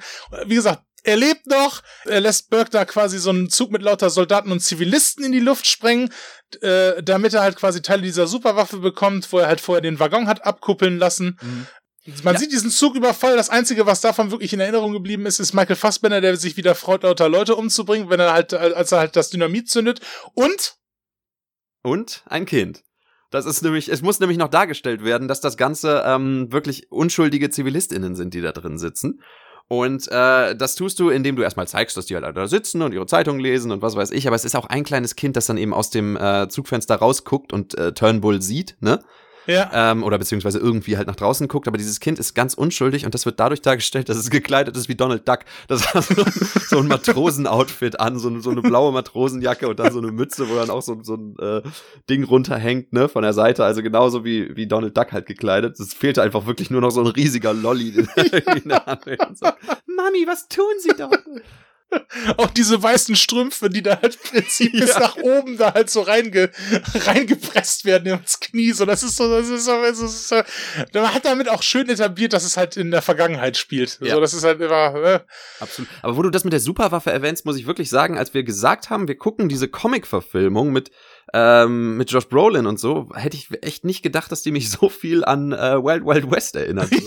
Aber tatsächlich so dieses, ich mache jetzt wieder mal ganz große Anführungszeichen, Steampunkige, was da gemacht wird, war ja durchaus auch in Wild Wild West irgendwie ein Thema. Absolut, absolut. Und da muss ich halt echt sagen, Jonah Hex hat mich nochmal Wild Wild West aus einer ganz anderen Perspektive Revue passieren lassen, weil ich muss ganz ehrlich sagen, dass Wild Wild West dann halt wenigstens durch die ganze Kevin Klein und Will Smith Dynamik dann halt echt noch ein paar Gags wenigstens hatte, die gesessen haben. Wenigstens das. ja, also ich will es auch so sagen, Dirk, wenn es einen Will gab, der irgendwo in diesem Film witzig war, dann war es Will Smith. Denn wir haben noch nicht alle Namen erwähnt. Denn dieser, dieser Zug, äh, dieser Zugüberfall war nicht ganz unentdeckt. Natürlich wurde es, haben sie es mitgekriegt, ne, dass äh, Turnbull wieder da ist, beziehungsweise dass dieser Zug überfallen wurde. Und das hat nicht irgendjemand mitgekriegt, sondern das hat ein Lieutenant mitgekriegt, der es dem Prä Präsidenten Ulysses S. Grant sagen muss. Ne? Genau. Ulysses S. Grant, an dieser Stelle wird gespielt von Aiden Quinn, ein Typen, den man zum Beispiel aus Film Anfang der 90er so ein bisschen vor allem kennt, so Benny und June mit Johnny Depp, da hat er eine der Hauptrollen auch gespielt. Mhm. In Mission mit ähm, äh, Robert De Niro und Jeremy Irons hat er den jüngeren Bruder von äh, Robert De Niro gespielt. Das ist ein Gesicht, der wird immer noch mal gerne rausgeholt, auch gerade jetzt auch in der Serienwelt auch wieder. Und den mag ich auch immer mal ganz gerne sehen. Ähm, Dirk, aber ich glaube, in der Produktion dieses Filmes wurde er nicht rausgeholt, zumindest nicht aus seinem Wohnzimmer, oder? Nein, ich glaube nicht, nein, nein. Ich glaube, die haben, die haben im Prinzip das Oval Office bei ihm einfach im Wohnzimmer aufgebaut, weil er hat insgesamt nur drei Tage gedreht. Das steht nämlich bei IMDb, das habe ich noch so habe ich mir noch mal, das habe ich noch mal so nachrecherchiert. Aiden Quinn hat nicht lange an diesem Film gedreht, der hatte das relativ schnell im Kasten. Der hat seine ganze, der hat seine ganze Ulysses S. Grant äh, Präsidentenparade da innerhalb von drei Tagen abgezogen und ja, weg. Ja, so ist das. Weil er aber auch Leute hat, die er losschicken kann. Es ist ja so, der Präsident, der Präsident muss halt in seinem Büro sitzen, ne? Der hat halt wichtige Dinge zu tun da, der muss irgendwelche Knöpfe, Knöpfe drücken oder so. Aber ja. ähm, er hat natürlich dann Leute, die für ihn ra rausgeschickt werden und äh, den Kontakt dann wirklich mit den Privatpersonen halten. Und das ist in dem Fall besagter Lieutenant, der mhm. eben interessanterweise von dem unwitzigeren Will der merkwürdigen, äh, ich sag mal, Western Steampunk-Verfilmungen äh, gespielt wird, und zwar von Will Arnett. Ja, Will Arnett hat diese Rolle auch angenommen, weil er halt dachte, es wäre mal schön, was Dramatisches zu spielen und weil man ihn sonst für so ernsthafte Rollen nicht in Erwägung ziehen würde. Ich meine, kann ich ja auch irgendwie irgendwo nachvollziehen. Ne? Ich meine, er, er, er, hat ja, man kennt ihn ja aus Arrested Development, wo er quasi eine der wichtigsten Rollen gespielt hat. Ähm, er hat zum Beispiel auch äh, BoJack Horseman ja auch komplett äh, mit mit gelauncht und hat auch den Hauptcharakter da gesprochen. Genau. Ähm, die ja auch manchmal auch relativ ernst sein kann, aber die ja schon noch sehr viele komödiantische Elemente hat. So. Ja. Die ja auch viel später natürlich war als als äh, Jonah Hex, ne, logischerweise. Aber ich meine, genau. er hatte ja durchaus auch in Arrested Development, auch wenn das dann so eine Kultgeschichte war, die dann erstmal nach der dritten Staffel abgesetzt wurde und so, hat er durchaus bewiesen, dass er halt wahnsinnig witzig sein kann. Ne? Also das hat er auch in anderen bewiesen. Er hat, glaube ich, inzwischen echt viele Sitcoms gehabt, die alle irgendwie nach ein, zwei Staffeln abgesetzt wurden. Mhm. mhm. Aber er hat auf jeden Fall mehrfach bewiesen, dass wenn er halt das, das richtige Skript hat, äh, dann er auch sehr, sehr witzig sein kann. Er kann auch sehr unwitzig sein, wie in Teenage Mutant Ninja Turtles zum Beispiel, ne? wo er auch tatsächlich dabei war. Da sind wir wieder. In ähm, beiden Filmen, da hatte er mit Megan Fox sozusagen schon eine Jonah Hex Reunion dann später. Ja, ist doch genau. schön. Ja, ja, ist doch schön. Das ist doch richtig schön. Aber in diesem Film muss er äh, ernst spielen und er wollte auch ernst spielen. Und ähm, ja. ja, blöderweise ist der Film halt mies. Ja, blöderweise ist der Film halt schon eine Hex. Ja. Ähm, ja, genau. Und er klärt halt den Präsidenten halt darüber auf, so, ja, hier, Turnbull ist wieder da, mhm. aber er hat mittlerweile äh, einen anderen Rufnamen bekommen, nämlich ja. basierend darauf, wie ihn mexikanische äh, äh, Leute auch wohl nennen oder mexikanische Rebellengruppen, mit denen er wohl in Berührung gekommen sein muss. Mhm. Und zwar? Er wird jetzt Terrorista genannt. Also auf jeden Fall ein ganz subtiler Name, um das Böse so ein bisschen zu manifestieren. Ja. Terrorista, er ist wieder da. Ich finde das auch geil, weil also ich, ich äh, weiß tatsächlich nicht, ob jetzt äh, Terrorista wirklich einfach das spanische Wort für Terrorist ist. Ich gehe jetzt einfach mal davon aus, ne? Ja. Ähm, aber das ist natürlich auch super, weil man dann bestimmt in der Konversation immer super sagen kann, wo ist denn Terrorista? Ja, welcher Terrorista? ja, Terrorista halt. Alter, hier wird alle zwei, zwei Wochen sprengt hier irgendjemand das Gleis. Welchen Terrorista meinst du? Ne? ja, äh, äh. Ja, ja. gut, aber das ist, ähm, wie gesagt, er ist jetzt, er ist Terrorista. Der Terrorista kann man ihn ja dann vielleicht nennen. Genau, also, oder um es anders zu sagen, erinnert ihr euch an Turnbull, er ist wieder da in Terroristerform. Ne? Genau, da, genau, das ist eine schöne Überleitung. Und deshalb sagen sie, oh, da müssen wir was gegen machen, weil die haben ja jetzt auch mitbekommen, dass er Teile dieser Superwaffe geklaut hat. Mhm. Ne? Ne? Ich glaube, er hat jetzt alles dafür, um die zu bauen. Er muss halt noch, glaube ich, Munition noch mal stehlen. Das macht er später in dem Film. Mhm. Ähm, aber sonst, er ist schon so kurz davor, diese Waffe halt komplett benutzen zu können. Und das wäre natürlich ein Problem, weil es steht ja auch die 100-Jahr-Feier der Vereinigten Staaten an, wo die das Jo. 100-jährige Bestehen in Washington feiern. Das stimmt. Und wo könnte Terrorista halt eher Terrorismus verüben als bei diesem, bei diesem Anlass? Ja, ja, ja, das stimmt. Ich meine, man, man, man feiert halt 100 Jahre, 100 Jahre die USA und das wäre ja echt blöd, wenn dann da jemand mit einer Superwaffe dazwischen kommt. Das stimmt vollkommen. Oder es wäre halt blöd, dass man halt so sagt, wir warten erstmal, wie sich das entwickelt und verlegen die Feier, bis, bis wir das Problem gelöst haben. Das will ja auch gar keiner machen. Ich meine, das Catering ist schon organisiert, die Leute Ja. sind. Genau. Außerdem, komm schon, Dirk, an diesem Tag werden die 100 Jahre alt. Da kannst du ja nicht sagen, wir feiern das zwei Wochen später. Das geht nicht. Ja, ja, gut. Ja. Da werden die ja nicht mehr 100 Jahre alt. Ne? Aber sie hätten ja einen Grund, um es logisch verlegen zu kommen, zu sagen, Leute, lasst uns erstmal abwarten, wir warten erstmal ein bisschen, weil da gibt's dieses Problem. Aber dann würden sie ja auch Schwäche zeigen. Das darf man als Vereinigte Staaten auch so nicht. ist es. Und ich, wenn Ulysses S. Grant äh, für einen Satz bekannt war, dann, dass er immer gesagt hat, wir verhandeln nicht mit Terrorista. Genau. ich dachte, er wäre für den Spruch bekannt, so die Party wird gefeiert, egal was passiert. So, aber gut. So, und das bedeutet, man muss jemanden holen, der sich mit Terrorista auseinandersetzen kann, beziehungsweise äh, ihn schnappen sozusagen. Und wer wäre da besser als der Mann ohne Backe, der momentan im Saloon sitzt? Ja, weil er ist ein bisschen müde jetzt von diesem ganzen ereignisreichen Tag, wo er lauter Leute getötet hat. Und er will einfach nur seinen Drink. Ja. Sollte man denken. Ja. Sollte man denken. Er täuscht das ganz ge geschickt nämlich an, weil äh, er sitzt in der Bar, trinkt ein Bier und da sind dann zwei Typen, die neben ihm stehen, wo der eine Typ den anderen fragt, Hä, was ist denn mit dem da los? Mhm. So, und dann sagt er, ja, gehen doch fragen. Und dann fragt er halt Jonah Hex, ähm, was denn mit seinem Gesicht ist. Ne? Was es mit dieser Narbe auf sich hätte. Ja. Und ähm, Jonah Hex erschießt ihn direkt. Natürlich erschießt er ihn. Also, da kann man vielleicht froh sein, dass da nicht irgendwie ein Kind dran vorbeigelaufen ist und gesagt hat, Mami, was ist denn mit der Backe dieses Mannes los? Ja, laut, laut seinen Prinzipien hätte das, ne, also wie gesagt, offensichtlich sitzt Jonah Hex ganz gerne im Bars und wartet darauf, dass ihn jemand auf seine Narbe anspricht, um ihn dann abzuknallen, so, weil, ne, just for the fun. Ja, er ist ein Antiheld.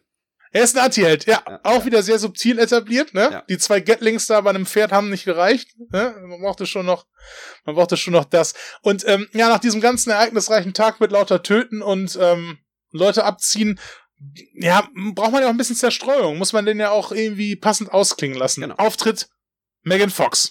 Auftritt Megan Fox. Und Megan Fox spielt eine Prostituierte in diesem Saloon, ja. Ähm, das war ja damals, glaube ich, oft so, äh, oder wird zumindest oft so dargestellt, dass in den Mhm. Saloons dann oben noch Räume waren, wo eben auch äh, Prostituierte noch drin waren. Und ähm, da sitzt Megan Fox. Und Megan Fox darf mal wieder eine, eine Rolle spielen, bei dem sie auf ihre Sexualität äh, runtergebrochen wird, sozusagen. Ne? Genau. Zumindest drei Viertel des Films. Weil Ja. die Rolle von Megan Fox hier drin ist irgendwie weird. Also die spielt halt eine Prostituierte, die mit Jonah Hex irgendwie befreundet ist. Die kennen sich schon was länger oder im Sinne von, dass er einfach öfter da Stammkunde ist oder so, ne? Ja.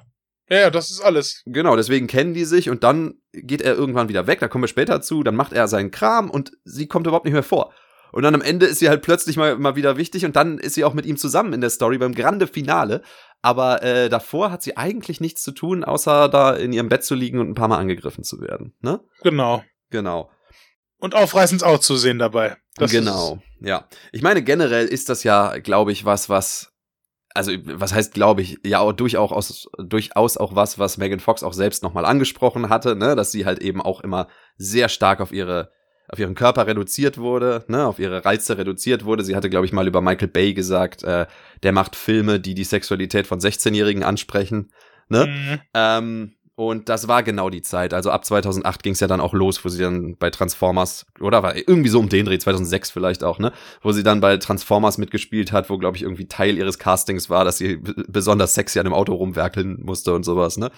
Genau. Ja, aber gut, aber sie hat da noch mal in einem Statement gesagt, so nach dem Motto, dass sie niemand dazu gezwungen hätte, im Ge ja. äh, gegenteilig äh, Aussagen, die da irgendwie getroffen worden wären, dass das so gewesen sei. Mhm. Allerdings darf man ja auch nicht vergessen, dass sie den Job ja wahrscheinlich nicht bekommen hätte, wenn sie sich geweigert hätte, das Auto zu schrauben von Michael Bay. das mag sein, das mag sein, zumal ja auch die Geschichte mit Michael Bay und Megan Fox ja noch ein Stückchen zurückgeht, oder? Ja, ja. Ähm, Michael Bay hat sie ja auch schon äh, in Bad Boys 2 drin gehabt. Äh, auch, auch wieder komplett auf ihre Reize reduziert. Er wollte da eigentlich ein, ein schönes Mädchen irgendwie in, in eine Szene mit reinpacken. Das war mhm. ihm dann wichtig, da nochmal so äußere Reize reinzuholen. Und er wollte sie ursprünglich halt in einer Bar-Szene unterbringen im Film. Das Problem war, dass sie zum Zeitpunkt von Bad Boys 2 allerdings äh, erst 15 war. Und äh, 15-Jährige dürfen in den USA halt nicht in Kneipen sitzen, auch nicht in fiktiven Kneipen wie in dem Film. Okay, ein Glück, dann hat sich das ja erledigt, ne? Nein, hat oh. es nicht. Weil Michael Bay ist ja ein Genie, was das angeht, so, und er kann gut improvisieren. Wenn er sie da nicht unterbringen konnte in der Kneipenszene, ne? Wo bringt er sie dann unter? Sag das mir. Bei einer Poolparty unter einem Wasserfall in Bikini. Da hat er sie dann untergebracht. Da konnte ja. er noch ganz anders mit ihr arbeiten. Ja, ja, ja, genau. Da, er, da hast du schon so mit der gearbeitet und dann sagst du hinter wahrscheinlich am Transformers-Set, also, ja, wenn du magst, kannst du jetzt noch mal sexy an dem Auto rumwerkeln, aber du musst das nicht machen. Ne? aber ich, wenn du die Rolle nicht haben willst, so, ne? Ja. So. ja. Meine Güte. Also ich meine, keine Ahnung, ne? Ich will Michael Bay da, also wie gesagt, sie hat ja gesagt, niemand hätte sie gezwungen und sowas und deswegen möchte ich auch keine Falschbehauptungen aufstellen, aber sie hat Michael Bay ja durchaus auch Hitler genannt am Set. Deswegen hat sie ja später nicht mehr mitgespielt, ne? Ja. Also ja. irgendwas ist ja vermutlich schon gewesen mit dem. Ich meine, wie, no, wie, wie, wie cool kann eine Arbeit mit jemandem sein, der der Michael Bay heißt und dich castet für seinen Transformers-Film und deine Rolle heißt Michaela Baines. also, jetzt geht's aber auch los, ganz ehrlich. Ja, also ganz ehrlich, ein Schelm, der da eine Verbindung sieht. Ja. Also ganz ehrlich. Ja, also. Genau. Also, also vielleicht hat sie auch ein bisschen überreagiert bei dieser Geschichte, ne? Also weil Shia LaBeouf die Stimme der Vernunft, wie wir alle wissen, hat ja damals gesagt, dass das nicht cool von Megan Fox gewesen ist, sich so über Michael Bay aufzuregen. Und wenn einer sich wirklich ein Urteil über andere erlauben kann, wie sich andere am Set aufführen, dann ist es ja wohl Shire fucking LaBeouf. absolut, absolut, ja. Ja, ja, klar, natürlich. Also ich meine natürlich, ne, so jemanden, der sich scheiße am Set verhält, als Hitler zu bezeichnen, ist natürlich auch irgendwo dann eine, eine Relativierung von der Person Hitler und deswegen ist es vielleicht auch logisch, dass Steven Spielberg dann gesagt hat, so, hey, schmeiß die raus und so, ne? Wobei die beiden, also Michael Bay und, und äh, sie dann halt später auch wieder an Teenage Mutant Ninja Turtles zusammengearbeitet haben, ne? Aber ich vermute, dass es trotzdem halt auch jetzt nicht unbedingt das angenehmste Set war. Nee, nee, das glaube ich auch, das glaube ich auch. Vielleicht mit Shia LaBeouf im Anhang vielleicht auch nicht so angenehm. Ja. Weil, äh, kennst du die Geschichte von, äh, ich meine, Shia LaBeouf ist ja jetzt eh durch die ganzen Sachen, die jetzt hochgekommen sind, so, der hat jetzt eh natürlich nochmal ganz andere Probleme. Ähm, mhm. Aber kennst du die Geschichte von dem neuen Olivia Wilde-Film, der in der Planung gewesen, also der in der Planung gerade ist, der gedreht wird? Nee. Nee. Da war Shia LaBeouf, das war bevor diese ganzen Anschuldigungen gegen ihn jetzt nochmal hochgekommen sind, da war er eigentlich als die männliche Hauptfigur geplant. Mhm. mhm. Der war aber so schwierig am Set und hat irgendwie so scheiße sich da teilweise aufgeführt, dass Olivia Wilde gesagt hat, so nö, dann, dann geh doch einfach. Mhm, okay. So, dann hat sie ihn wirklich rausgeschmissen und hat dann dafür Harry Styles bekommen. Harry Styles. ja, Harry Styles und Harry Styles und sie sind ja jetzt lustigerweise auch zusammen. Stimmt, jetzt wo du sagst. Ja, ja, richtig, genau. Ja.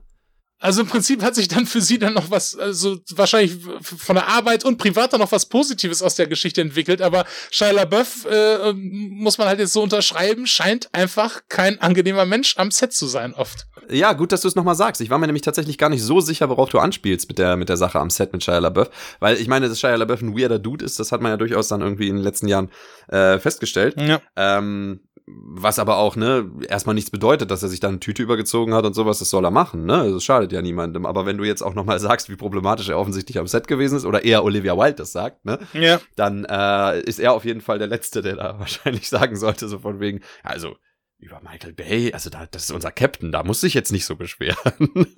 Ich fand auch ziemlich nice, was sie gesagt hatte bezüglich so einem toxischen Klima so am Set, dass viele das ja dann auch oft so rechtfertigen, dass das zum Prozess gehört, dass man im Prinzip dann auch so schwierig dann ist, so zwischen den Takes oder ja. dass man sich so äh, quasi in diese, diese Welt dann halt flüchtet, um diesen Charakter dann halt komplett inter interpretieren zu können und, und dass das dann auch dazu manchmal gehört, dass sie auch manchmal so ein bisschen ausrasten und hat sie dann eindeutig gesagt so, ja, nee, finde ich aber nicht, keine ja, Ahnung. Genau. Das kann man, man kann trotzdem irgendwie noch ein netter Mensch dabei sein, ja. so das ist nicht, das ist nicht binär, so da muss ich, das fand ich eigentlich ganz nett. Da stimme ich ja auch vollkommen zu. Ich bin mir sicher, dass du auch Meisterwerke schaffen kannst, ohne Shelley Duval in den Wahnsinn zu treiben. Da bin ich mir, bin ich mir sehr, sehr sicher.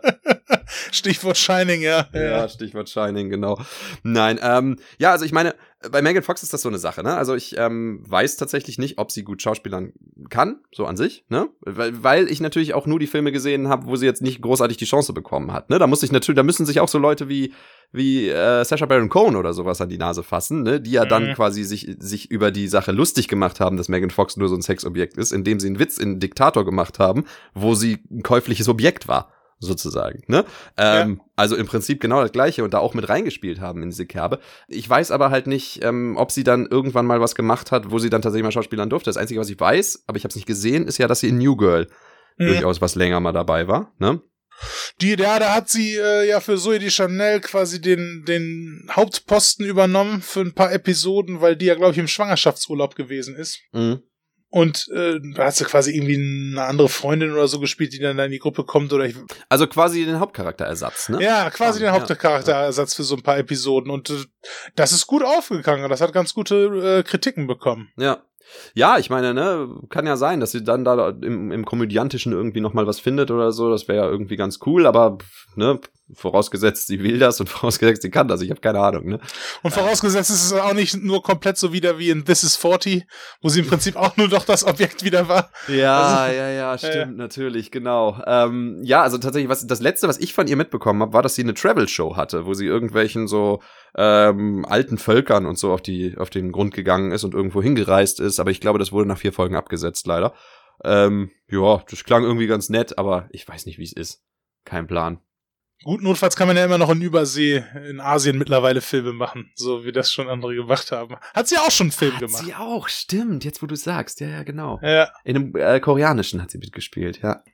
Und äh, ist ja eh, mag der ganz gerne jetzt gerade auch von so Leuten wie Adrian Brody und John Cusack oder Bruce Willis of all people. Ja, oder dieser Matt Damon-Film da, ne? The Great Wall, ja. The Great Wall, ja, genau. Und natürlich also mein, mein absoluter Favorit ist, da haben wir auch schon mal drüber gesprochen, äh, so ein Comedy-Film, ein chinesischer Comedy-Film, der mit Mr. Bean beworben wird. Weil Mr. Bean irgendwie so einen kleinen Gastauftritt am Flughafen oder sowas hat. Behaupte ich jetzt mal. Ich, natürlich habe ich den nicht gesehen. Wo soll man den auch gucken? Der heißt irgendwie Top Funny Comedian the Movie oder so und basiert, glaube ich, auf einer chinesischen Serie. Aber auf dem Cover sind Evander Holyfield und, äh, und Mr. Bean abgebildet. Also wirklich Ron Atkinson in seiner Rolle als Mr. Bean, von der er zigmal gesagt hat, dass er keine Lust mehr hat, die zu spielen, außer offensichtlich für ein Snickers-Commercial oder in Top Funny Comedian the Movie. Ja. da hat er dann nochmal den Mr. Bean gespielt, aber wahrscheinlich sehr kurz, nehme ich mal an. Also, keiner, er ist im Trailer und auf dem Cover sehr prominent abgebildet, ne? Vielleicht sind die beiden auch sowas wie schon so richtig tragende Nebenrollen, wer weiß Kann das sein, schon. Ne? Ja. Vielleicht haben die auch Dutzende Nebendarsteller Awards schon gewonnen. wir haben es nur nicht mitbekommen für ihre Performance in dem Streifen. Ja, ja, die haben den Screen Actors Guild Award für den besten Nebendarsteller haben sie gewonnen, ja. Ach ja. Also man hat Evander Holyfield auch im Prinzip nur auf seinen Boxen reduziert, auch schon auf dem Poster. Er sitzt da einfach mit diesen beiden Boxhandschuhen und mit nacktem Oberkörper. Mehr ist es halt gar nicht. Das ist so geil oh, einfach. Oh, guckt euch das Plakat mal an von, von Top Funny, ich glaube, der heißt Top Funny Comedian the Movie, aber sonst gibt einfach Mr. Bean Chinese Movie oder sowas ein, findet ihr den bestimmt, aber. Ja, Stark. Genau. Und das ist oh, Megan Fox. Jedenfalls, ähm, wolltest du zu Megan Fox noch was sagen? Nee, ich habe zu Megan Fox, ich glaube, wir haben alles gesagt, was man jetzt so dazu sagen kann im Moment. Ich glaube auch. Wir haben einmal ganz kurz die Karriere von Megan Fox durchgekaut, ja. Wir drücken ihr die Daumen, dass es nochmal besser wird. Ja, ja. Ja. Auf jeden Fall, genau. Ähm, ja, und während er aber da ist, kommt dann, äh, kommt Will Arnett Nein, nein, Will Arnett nee, ne? kommt nicht, weil das Interessante ist ja, Ulysses S. Grant hat halt Will Arnett sich unterstellt, aber Will Arnett hat auch noch jemanden sich unterstellt. Und das ist auch ein Typen, den man kennt mittlerweile. Nicht zu Jonah Hex Zeiten, nein, aber das ist äh, äh, ein anderer Commander, der gespielt wird von John Gallagher Jr. Und der Name sagt einem jetzt nicht unbedingt was. Aber man, viele haben ihn auf jeden Fall jetzt schon in letzter Zeit gesehen. Aller spätestens, glaube ich, bei äh, 10th Cloverfield Lane, mhm. wo er neben John Goodman und Mary Elizabeth Winstead der dritte ist, der da in diesem Bunker gefangen ist oder mhm. eingesperrt ist. Ähm, das ist ja so ein Kammerspiel mit Science-Fiction-Elementen. Sehr spannender Film. Der war toll, der war richtig gut, ja.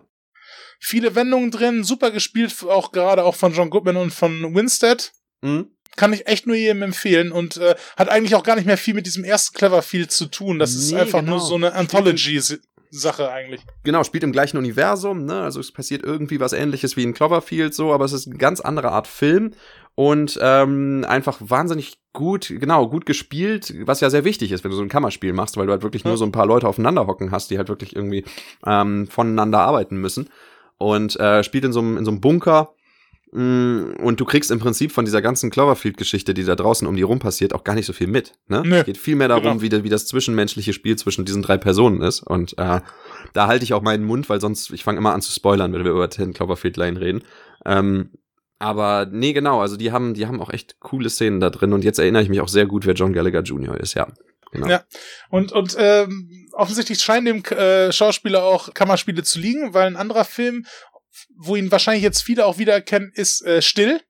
Mm. Wo er quasi so ein äh, Einbrecher spielt oder so ein, so ein Serienmörder, der bei einer ähm, taubstummen ja. einbrechen will, die halt eine Hütte abgelegen im Wald hat, wo sie halt als Autorin arbeitet und da dringt er halt quasi in ihr Zuhause ein und ähm, ja, theorisiert sie und sie schlägt aber ganz schlagfertig dann irgendwann noch zurück und das ist sehr, sehr schön audiovisuell auch umgesetzt, der Film, weil man sich oft sehr stark in sie reinversetzen kann. Da haben sie echt damit gearbeitet, dass der Zuschauer das im Prinzip so aus ihren Augen jetzt mitbekommt, ja, wie sie voll. das so mitbekommt. Also ein ganz interessantes Konzept irgendwie, ne? Ich meine, der Film ist logischerweise, so wie du ihn beschreibst, der hat ja jetzt nicht sonderlich viel Dialog oder so, ne? Ähm, aber genau, es wird eben alles nur dadurch dargestellt, dass du eben so ein bisschen zeigst, wie sie das jetzt gerade erfährt, ne? Und ähm, das macht das auch irgendwie tatsächlich alles äh, spannender und, und äh, thrilliger, sag ich mal, ne?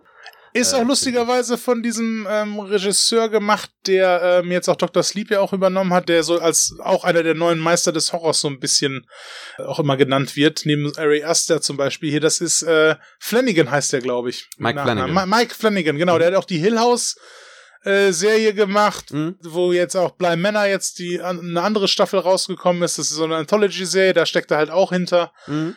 Hat auch noch Gerald's Game gemacht, auch noch ein sehr gutes Kammerspiel, äh, auch so ein, so ein, oh, so ein ja. Psychothriller. Oh, der ja. ist von Flanagan, stimmt, richtig. Der war toll, ja. Also der, also die Filme kann ich auch nur empfehlen und der hat ja auch offensichtlich so einen Netflix-Exclusive-Deal. Mhm. Die Serie und die, äh, zumindest Still und äh, Gerald's Game, die kann man beide auch auf Netflix finden. Mhm. Das lohnt sich beides auch mal auszuchecken und die Serie von ihm auch. Ja. Wie gesagt, aus äh, dem Wirken halt von dem äh, kenne ich halt auch John Gallagher Jr. und John Gallagher Jr. Ähm, hat in Jonah Hex wiederum, im Gegensatz zu den beiden Filmen, die ich jetzt genannt hatte, da äh, hat er nicht so viel zu tun. Sagen ja, Jonah so. Hex ist auch eher so das Gegenteil von einem Kammerspiel, ja. Ähm, der äh, John Gallagher Jr. taucht nämlich da auf und sagt äh, den, den äh, genialen Satz, äh, ihr Land braucht sie zu Jonah Hex. Ja. Äh, ja. Und das überzeugt ihn noch ziemlich. Jo, das reicht, das reicht. Er wird mitgenommen, kann sich dann mit Will Arnett unterhalten, der ihm die Situation erklärt und äh, der ihm eben zeigt, dass sie auch schon versucht hatten, noch Informationen aus jemandem rauszubekommen, ne?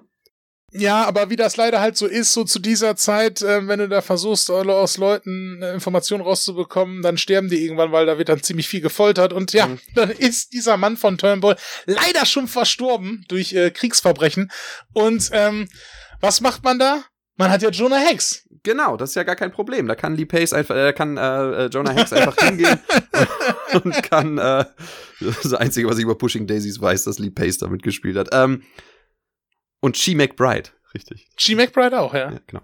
Ähm, geht er dann eben zu dieser Leiche hin und äh, fasst ihr irgendwie an die Schulter oder an den Arm oder sowas und dadurch stehen diese Leichen dann wieder zum Leben auf. Die leben wieder, das will ich sagen. Nur solange er sie festhält, ne? Genau. Da differenziert es sich ja ein bisschen von, von dem Pushing Daisies Prinzip, weil da hat er dann die Leichen einmal ange, mhm. äh, angefasst, dann sind die wieder lebendig geworden, aber wenn er sie dann nochmal angefasst hat, dann sind sie für immer gestorben. Ja. Und über diese Superkraft möchte ich noch mal ganz kurz reden, weil du hast schon gesagt, am Anfang in diesem Intro wurde irgendwie alles zusammengefasst, so, ne? Hm. Und unter anderem wird da auch zusammengefasst, dass er irgendwie jetzt plötzlich diese Superkräfte hat. Ne? Da wird irgendwie gesagt, glaube ich, einfach hier, diese indigenen Völker, von denen er da aufgenommen wurde, die haben ihm dann so diese Superkräfte gegeben. Ne? genau. Das ist wahrscheinlich wie bei, wie bei Scorpion King irgendwie. Dass da so ein bisschen gezaubert wurde und dann hatte er diese Superkräfte. Aber das haben wir nicht gesehen. Wir wissen es nicht. Er hat einfach nach dem Intro hat er einfach plötzlich Superkräfte. Genau. Ja. Genau. Und da sehen wir sie halt wirklich zum allerersten Mal, Ja. ne, wie er diesem Typen was festhält. Er erzählt ihm, dass ähm, er ihm jetzt nicht direkt sagen könnte, wo Turnbull ist, Mhm. aber dass er jemanden kennt, der für Turnbull Männer anwirbt. Mhm. So der quasi die Armee von Turnbull unterstützt, indem er halt neue Leute dahin schickt. Und mh, das ist auch ein ehemaliger Typ aus, aus, aus Turnbulls Crew, den Jonah Hex, glaube ich, auch noch persönlich aus der ganzen Bürgerkriegsmisere kennt. Und dann äh, lässt er diese Leiche dann wieder los. Das heißt, die Leiche ist dann erstmal wieder tot. Theoretisch könnte er ihn, und da ist der Unterschied zu Pushing Daisies, theoretisch könnte er ihn wahrscheinlich die ganze Zeit wieder anfassen. Ja, nicht nur wahrscheinlich. Es ist ja wirklich irgendwann auch der Punkt, das kommt später noch, dass er jemanden zum Leben erweckt, um ihn zu verprügeln. Und dann erweckt, dann lässt er ihn wieder sterben, dann erweckt er ihn wieder zum Leben und verprügelt ihn weiter. so, Stimmt, das stimmt. geht auf jeden Fall, ja. Ja, das scheint zu funktionieren, ja. Und äh, ja, dann sagt das Jonah Hex halt Will Arnett und John Gallagher Jr. und die sind natürlich so ein bisschen skeptisch und sagen so, ja, da soll ich ihn jetzt glauben oder was? Also, ja, aber offensichtlich hat er ja Informationen bekommen, die er vorher nicht hatte. Aber egal, scheiß drauf, so. Und warum sollte er jetzt sich das so aus den Fingern saugen? Scheißegal. Auf jeden Fall denkt man dann jetzt, okay, das könnte jetzt ein guter Moment sein, dass Will doch noch ein bisschen Humor reinbringen kann. Weil dann Josh Brolin zu ihm sagt, so, wenn Sie mir es nicht glauben, dann gehen Sie doch zu der Leiche hin und versuchen's. So, und dann geht Will relativ bestimmt und enthusiastisch halt zu dieser Leiche hin und man denkt so, oh, jetzt kommt ein Gag, jetzt versucht er ihn anzufassen. Und es klappt nicht. Genau. Aber nein, Schnitt, weg. Ja, das war's. Nee. Da war nicht. Vielleicht hatten sie es drin, vielleicht haben sie es hinterher rausgeschnitten, dass er irgendwie noch hingeht und dann funktioniert's nicht und dann sagt er irgendwie, I've made a huge mistake oder irgendwie sowas, ne? Und äh, haben sie aber nicht mehr drin gehabt. Ähm, war kein, kein Joke für Will Arnett, leider. Kein Joke für Will Arnett. Er wollte ja auch was Ernstes machen. Vielleicht hat er auch darauf bestanden, das rauszuschneiden. Wer weiß das schon. Wir springen, nicht wir speziell, sondern der Film an sich äh, springt immer wieder ein bisschen hin und her. Ähm, ne? Also da, da Ja. wir springen theoretisch jetzt wieder zu Turnbull. Ähm, der, oder Terrorista, eher gesagt. Terrorista? der momentan mit seinem ähm, Geschäftspartner zusammenhängt. Unser Geschäftspartner wird gespielt von Wes Bentley. Wir sind auch bald durch mit der Name-Dropping-Parade. Das ist eigentlich der vorletzte, über den wir hier reden müssen. Denn Wes Bentley äh, ist vor allem bekannt geworden durch ähm, äh, American Beauty, wo er diesen Jungen Ja. gespielt hat, der die, der die ähm, Tüte filmt, die da immer im Kreis fliegt und tanzt und wie auch immer. Und äh, hinterher dann vor allem dem, dem jungen Publikum bekannt ist durch seine Rolle in äh, die Tribute von Panem, Hunger Games. Ich glaube auch durch den ersten, weil im ersten war er quasi der Hauptböse. Genau. Ich weiß nicht mehr, wie seine Rolle heißt, aber er hatte diese witzigen Tribals im Bart. Ne? Da Genau. weiß man, wer, wer er ist. Ähm, hier hat er keine Tribals im Bart, aber auch hier muss er ähm, wieder sehr, sehr dicke Koteletten tragen. Ich habe mir dazu aufgeschrieben, Wes Bentley hat nie normale Haare. Ich glaube, das ist eine Lüge, weil ich kenne, glaube ich, nur noch die Rolle. Und du hattest mir noch eine Mal gesagt, die noch bekannt ist von ihm. Ja.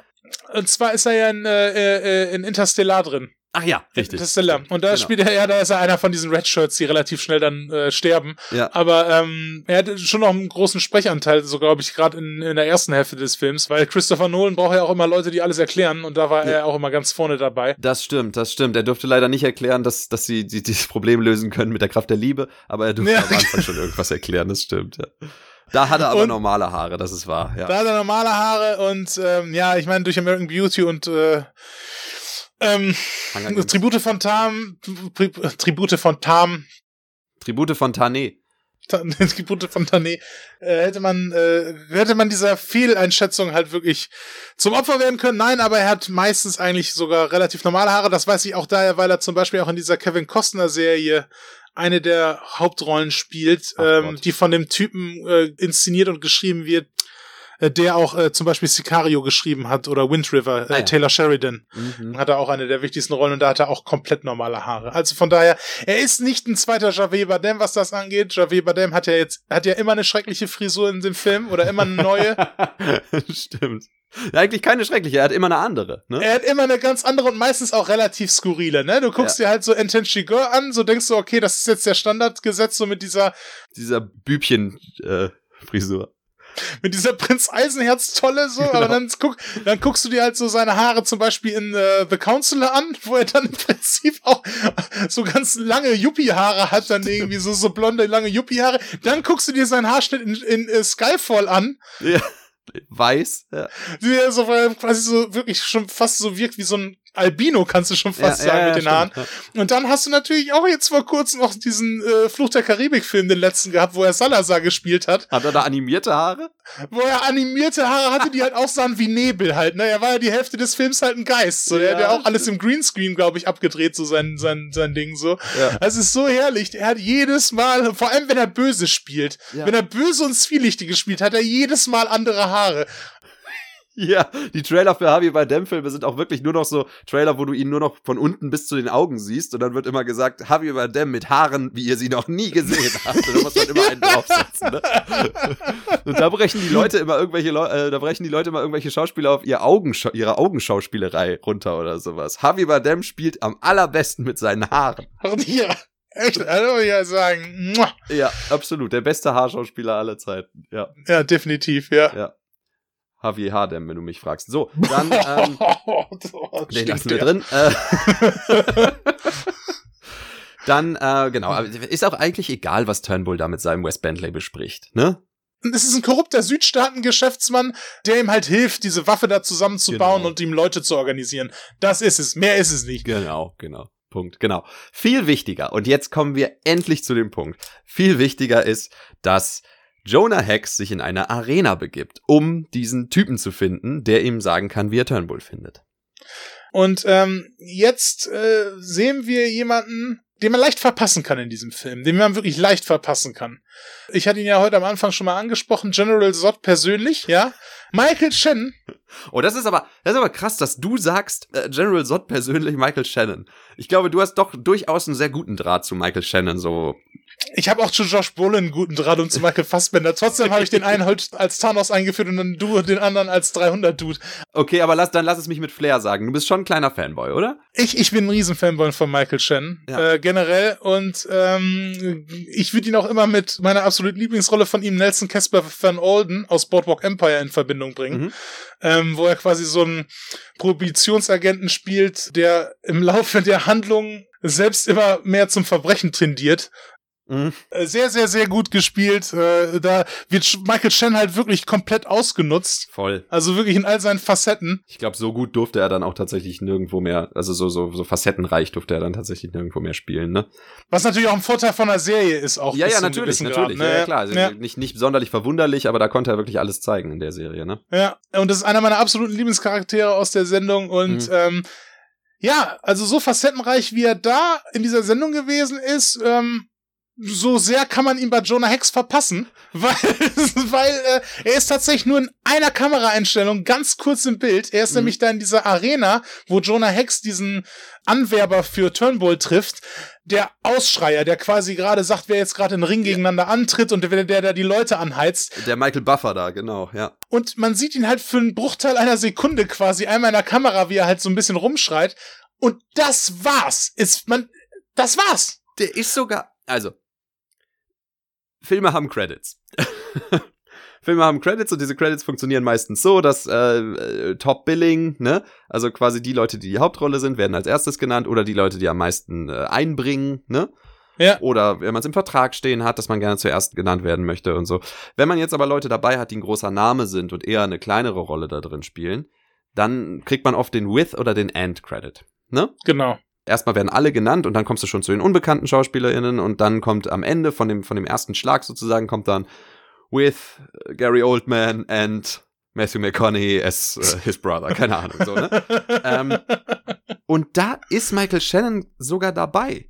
Ja, er hat den uns Credit. Mit dem End-Credit, ne? Ja. Ja, Genau, und das ist eine Unverschämtheit, weil das ein Cam das ist ein Cameo-Auftritt, den er da hat. Du siehst ihn wirklich, ich habe ihn verpasst. Man sagt ja immer Blink and you miss it Moment, ne? Ich habe wirklich, ich glaube, ich habe einen Schluck Wasser getrunken und ich kam zurück. Also ich, ich war noch, ich war am Bildschirm, ich habe nur nicht hingeguckt kurz und dann sagtest du, Herr Michael Shannon, der war doch eben da.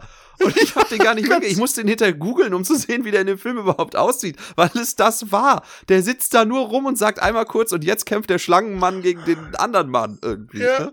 ja.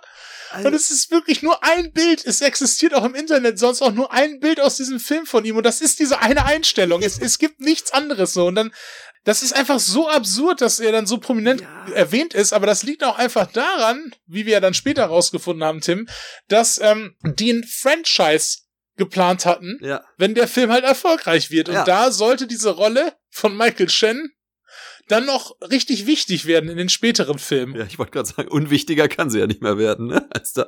Da muss ich jetzt auch sagen, diese Rechnung geht ja auch nur bedingt auf, weil das ja dann trotzdem so ein bisschen voraussetzen würde, dass man zumindest sich an ihm im ersten Teil erinnert. Ja. Da er aber nur für den Bruchteil eines Bildes quasi da, also nur für, für einen ganz kurzen Moment überhaupt zu sehen ist oder man ihn nur ganz kurz reden hört, Ja. ist das, ist, ist, ist, wäre dieses Unterfangen auch dann schon absurd gewesen, selbst wenn der Film genug eingespielt hätte, um halt die neuen Fortsetzungen zu machen, wo er dann eine größere Rolle gespielt hätte, weil da hätte man ihn trotzdem als Charakter komplett trotzdem nochmal auch mit Namen noch einführen müssen. Ja, und dann so wirklich so, und in einer größeren Rolle diesmal Ansager Stinkepiet. Und du denkst, hä, wer, wer zum Teufel ist Ansager Stinkepiet? An den erinnere ich mich überhaupt nicht, ne? Wer ist das? Michael fucking Shannon, ey, das, ist, kannst du mir doch nie erzählen, ey. Komplett verschenkt. Er ist auf jeden Fall in so einer Arena drin, wo äh, dann eben, äh, ja, Menschen oder auch nicht Menschen, das ist so ein, so ein Schlangentyp irgendwie, der da in der Mitte kämpft, ne, gegen irgendeinen anderen Typen und währenddessen stehen Leute drumrum und äh, wetten Geld darauf, wer gewinnt, ne? Genau, irgendwelche korrupten, äh, widerlichen Typen, die da halt rumstehen. Und da trifft er eben unter anderem auch diesen, diesen, ähm, ja, diesen Bekannten von Turnbull, ne? Ja, genau, der für ihn Leute anwirbt. Und ähm, dann kommen sie ins Gespräch, aber naja, die Situation ist jetzt ein bisschen komisch, weil äh, die streiten sich. Der Typ will äh, Jonah Hex natürlich nichts erzählen, weil er Team Turnbull ist. Daraufhin droht Jonah Hex ihn einfach äh, In diesen Kampf zu werfen, genau, ja. unten in diesen Kampf zu werfen, damit er quasi auch ein Opfer der Situation wird. Ja. Der Typ reagiert dann so, dass er halt seinen Leuten ein Signal gibt, dass sie dann Jonah Hex bedrohen sollen. Mhm. Super. Ja, und das funktioniert nämlich sehr gut, weil die beiden halten ihm dann eine Waffe am Kopf. Jetzt muss man sich aber so vorstellen, die halten ihm so eine Waffe am Kopf, dass das im Prinzip aussieht, als ob die alle in einer Schlange stehen. Also im Prinzip, wenn die beiden abdrücken würden, würden die die Kugeln durch Jonah Hex Kopf in ihren Auftraggeber trotzdem noch eindringen. Egal wie diese Situation halt ausgehen würde, egal ob Jonah Hex ihn jetzt reinwirft in die Arena und ihn umbringt, oder er seinen Leuten jetzt den Befehl gibt, abzudrücken, er wäre so oder so tot, weil er halt seinen Leuten halt wohl nicht gesagt hätte, dass es cooler wäre, die Waffen von der Seite dran zu halten. Die haben ihre Chance gewittert, ihren Chef umzubringen und es wie ein Unfall aussehen zu lassen. Ja, genau. Genau, wie so ein Unfall bei einem Mord von einem Feind von einem Chef, haben sie gleich den Chef auch umgebracht. Genau, genau. Das war clever. Vom Schlange stehen geht es dann direkt in die Schlangenarena, denn ähm, er, er kriegt aus ihm raus, wo das Grab vom Sohn von äh, Turnbull ist. Ja, das sagt er ihm zumindest so halbherzig, ne? Genau, das sagt er ihm halt so halbherzig und dann wirft er ihn in diesen Schlangenkampf da unten rein, wo der, also nicht Jonah, also Jonah Hex wirft diesen Typen, äh, diesen Turnbull-Dude dann irgendwie da unten rein, damit der sich da mit denen boxen kann. Ne? Natürlich schafft er es noch, die beiden anderen vorher zu entwaffnen, damit Ja. die nicht, damit die es nicht schaffen, den Chef umzubringen, sondern das muss er schon selber machen. Ja. Er reitet dann äh, zum, zum äh, Grab und auf dem Weg muss man ihm schnell nochmal einen Hund mitgeben, weil irgendwie draußen noch so ein Hund mit rumläuft und der gehört ihm jetzt, Punkt. So, der hat jetzt einen Hund. Ab dem Zeitpunkt ist dieser Hund auch die ganze Zeit dabei und das ist dann im Prinzip auch ein Running Gag, soll es zumindest sein, Mhm. ohne dass es einen Gag wirklich hat, aber gut. Ja, Ja. genau. Und dann geht er eben zum Grab von äh, Jeb. Jab, Jeb habe ich mir immer mit Ausrufezeichen aufgeschrieben, weil äh, ich da immer an Jeb Bush denken muss, der als äh, Präsident kandidiert hat. Und das ist tatsächlich das Einzige, woran ich mich an die Kandidatur von Jeb Bush noch erinnere, ähm, ist, wie er eine Rede gehalten hat vor, vor so einem Raum von Menschen. Und dann war er fertig mit seiner Rede und niemand reagierte. Und er sagte dann am Ende von seiner Rede, sagt er, please clap. Und dann fangen die alle an zu applaudieren. Das Uh. das passt ja auch insofern, weil dieser Jab ist ja auch der Sohn von einer wichtigeren Persönlichkeit, sage ich jetzt mal. Ganz vorsichtig ausgedrückt, ja, genau. Vorsichtig, ja, oder von einer berühmteren Persönlichkeit. Ja. Sagen wir es mal so. Wichtig, dahingestellt, berühmter. Ja. Genau, und deswegen geht er dann dahin und das ist auch besagte Person, den er dann immer wieder halt zum Leben erweckt und äh, auf ihn einprügelt und dann ihn wieder tötet und ihn wieder zum Leben erweckt und wieder auf ihn einprügelt und Das naja. ist ja der Sohn von Turnbull, den er, äh, das haben wir am Anfang schon erwähnt, äh, den Genau. er umgebracht hat in so einem Handgemenge, weshalb Turnbull überhaupt erst auf Jonah Hex so wütend gewesen ist. Aber äh, während die sich dann da so prügeln, Chap und Jonah Hex, bonden die dann auch wieder, weil es sind ja trotzdem im Endeffekt irgendwie doch noch Freunde. Mhm. So, ne? Und deshalb sagt ihm halt dann Jeb im Endeffekt, ähm, wo sein Vater sein Geheimversteck hat oder wo es möglich wäre, dass er im Prinzip sich verstecken könnte.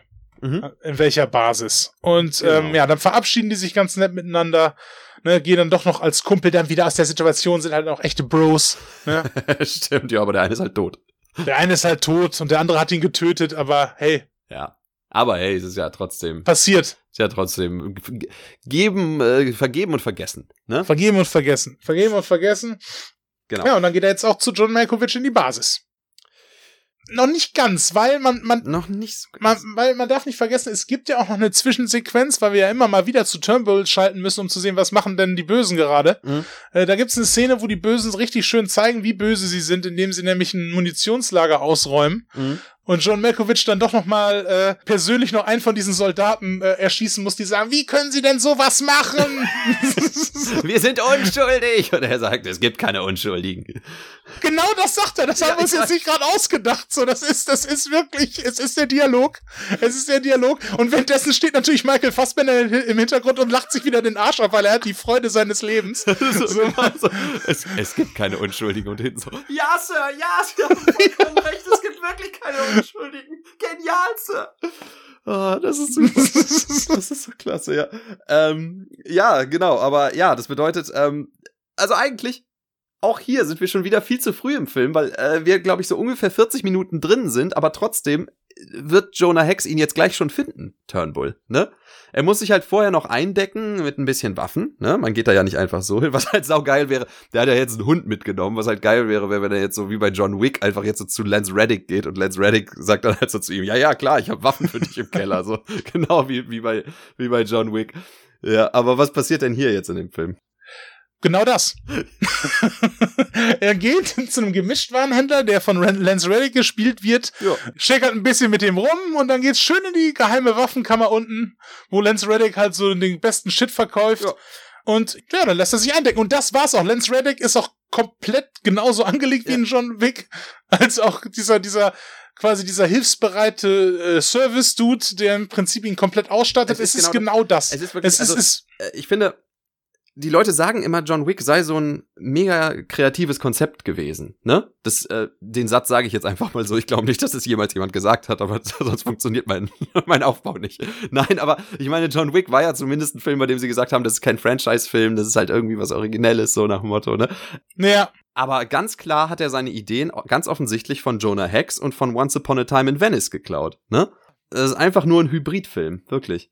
Sogar den Lance Reddick haben sie geklaut. Das mit dem Hund, den Lance Reddick, genau. Ja, mal gucken. Also das ist, vielleicht, wenn man den nochmal guckt, vielleicht fallen dann noch irgendwelche Gemeinsamkeiten auf. Stimmt.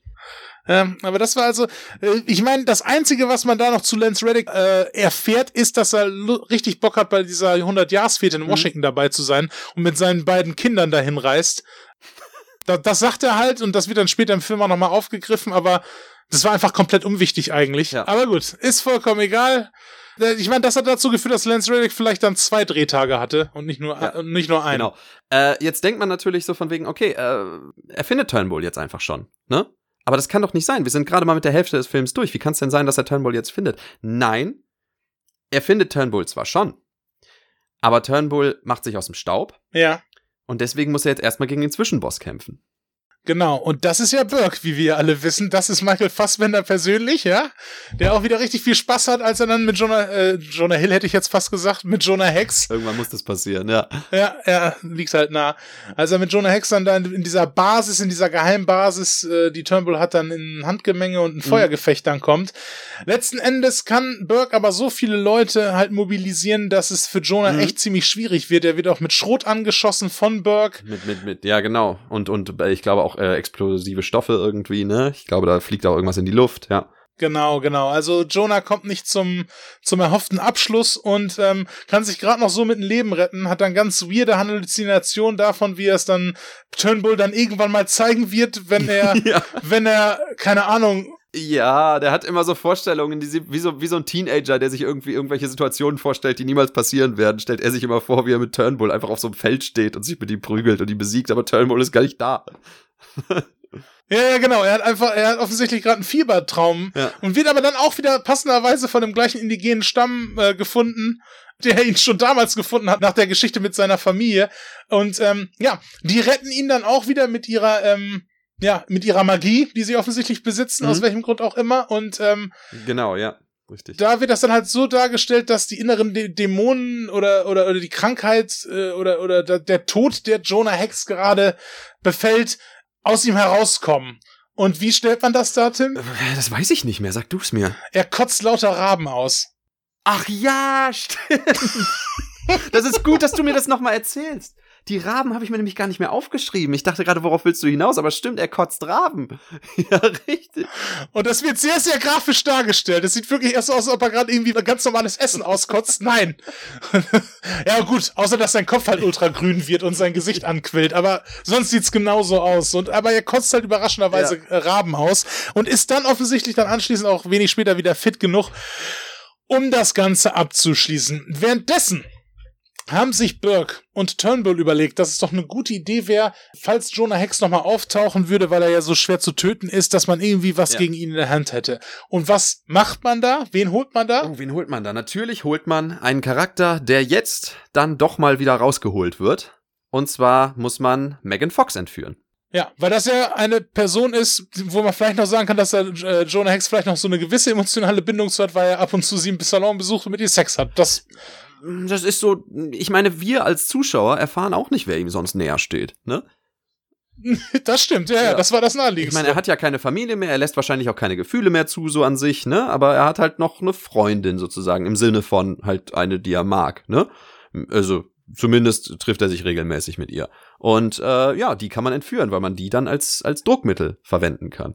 Da muss man dann auch wieder sagen, dass Michael Fassbender auch wieder die, den Enthusiasmus seines Lebens auch speziell bei der Szene wieder an den Tag legt. Und zwar geht er schon ähm, irische Volkslieder singend in diesen Saloon rein, Ja. hat richtig Bock und hat richtig Bock, dann Megan Fox erstmal gefangen zu nehmen und äh, da richtig handgreiflich zu werden, offensichtlich. Also es sieht, oh, er hat wieder mal Spaß an seinem Beruf. Mehr muss man dazu nicht sagen. Er hat wieder die, den Spaß seines Lebens. Ja. Und Absolut. ähm, ja, Megan Fox ist gefangen genommen.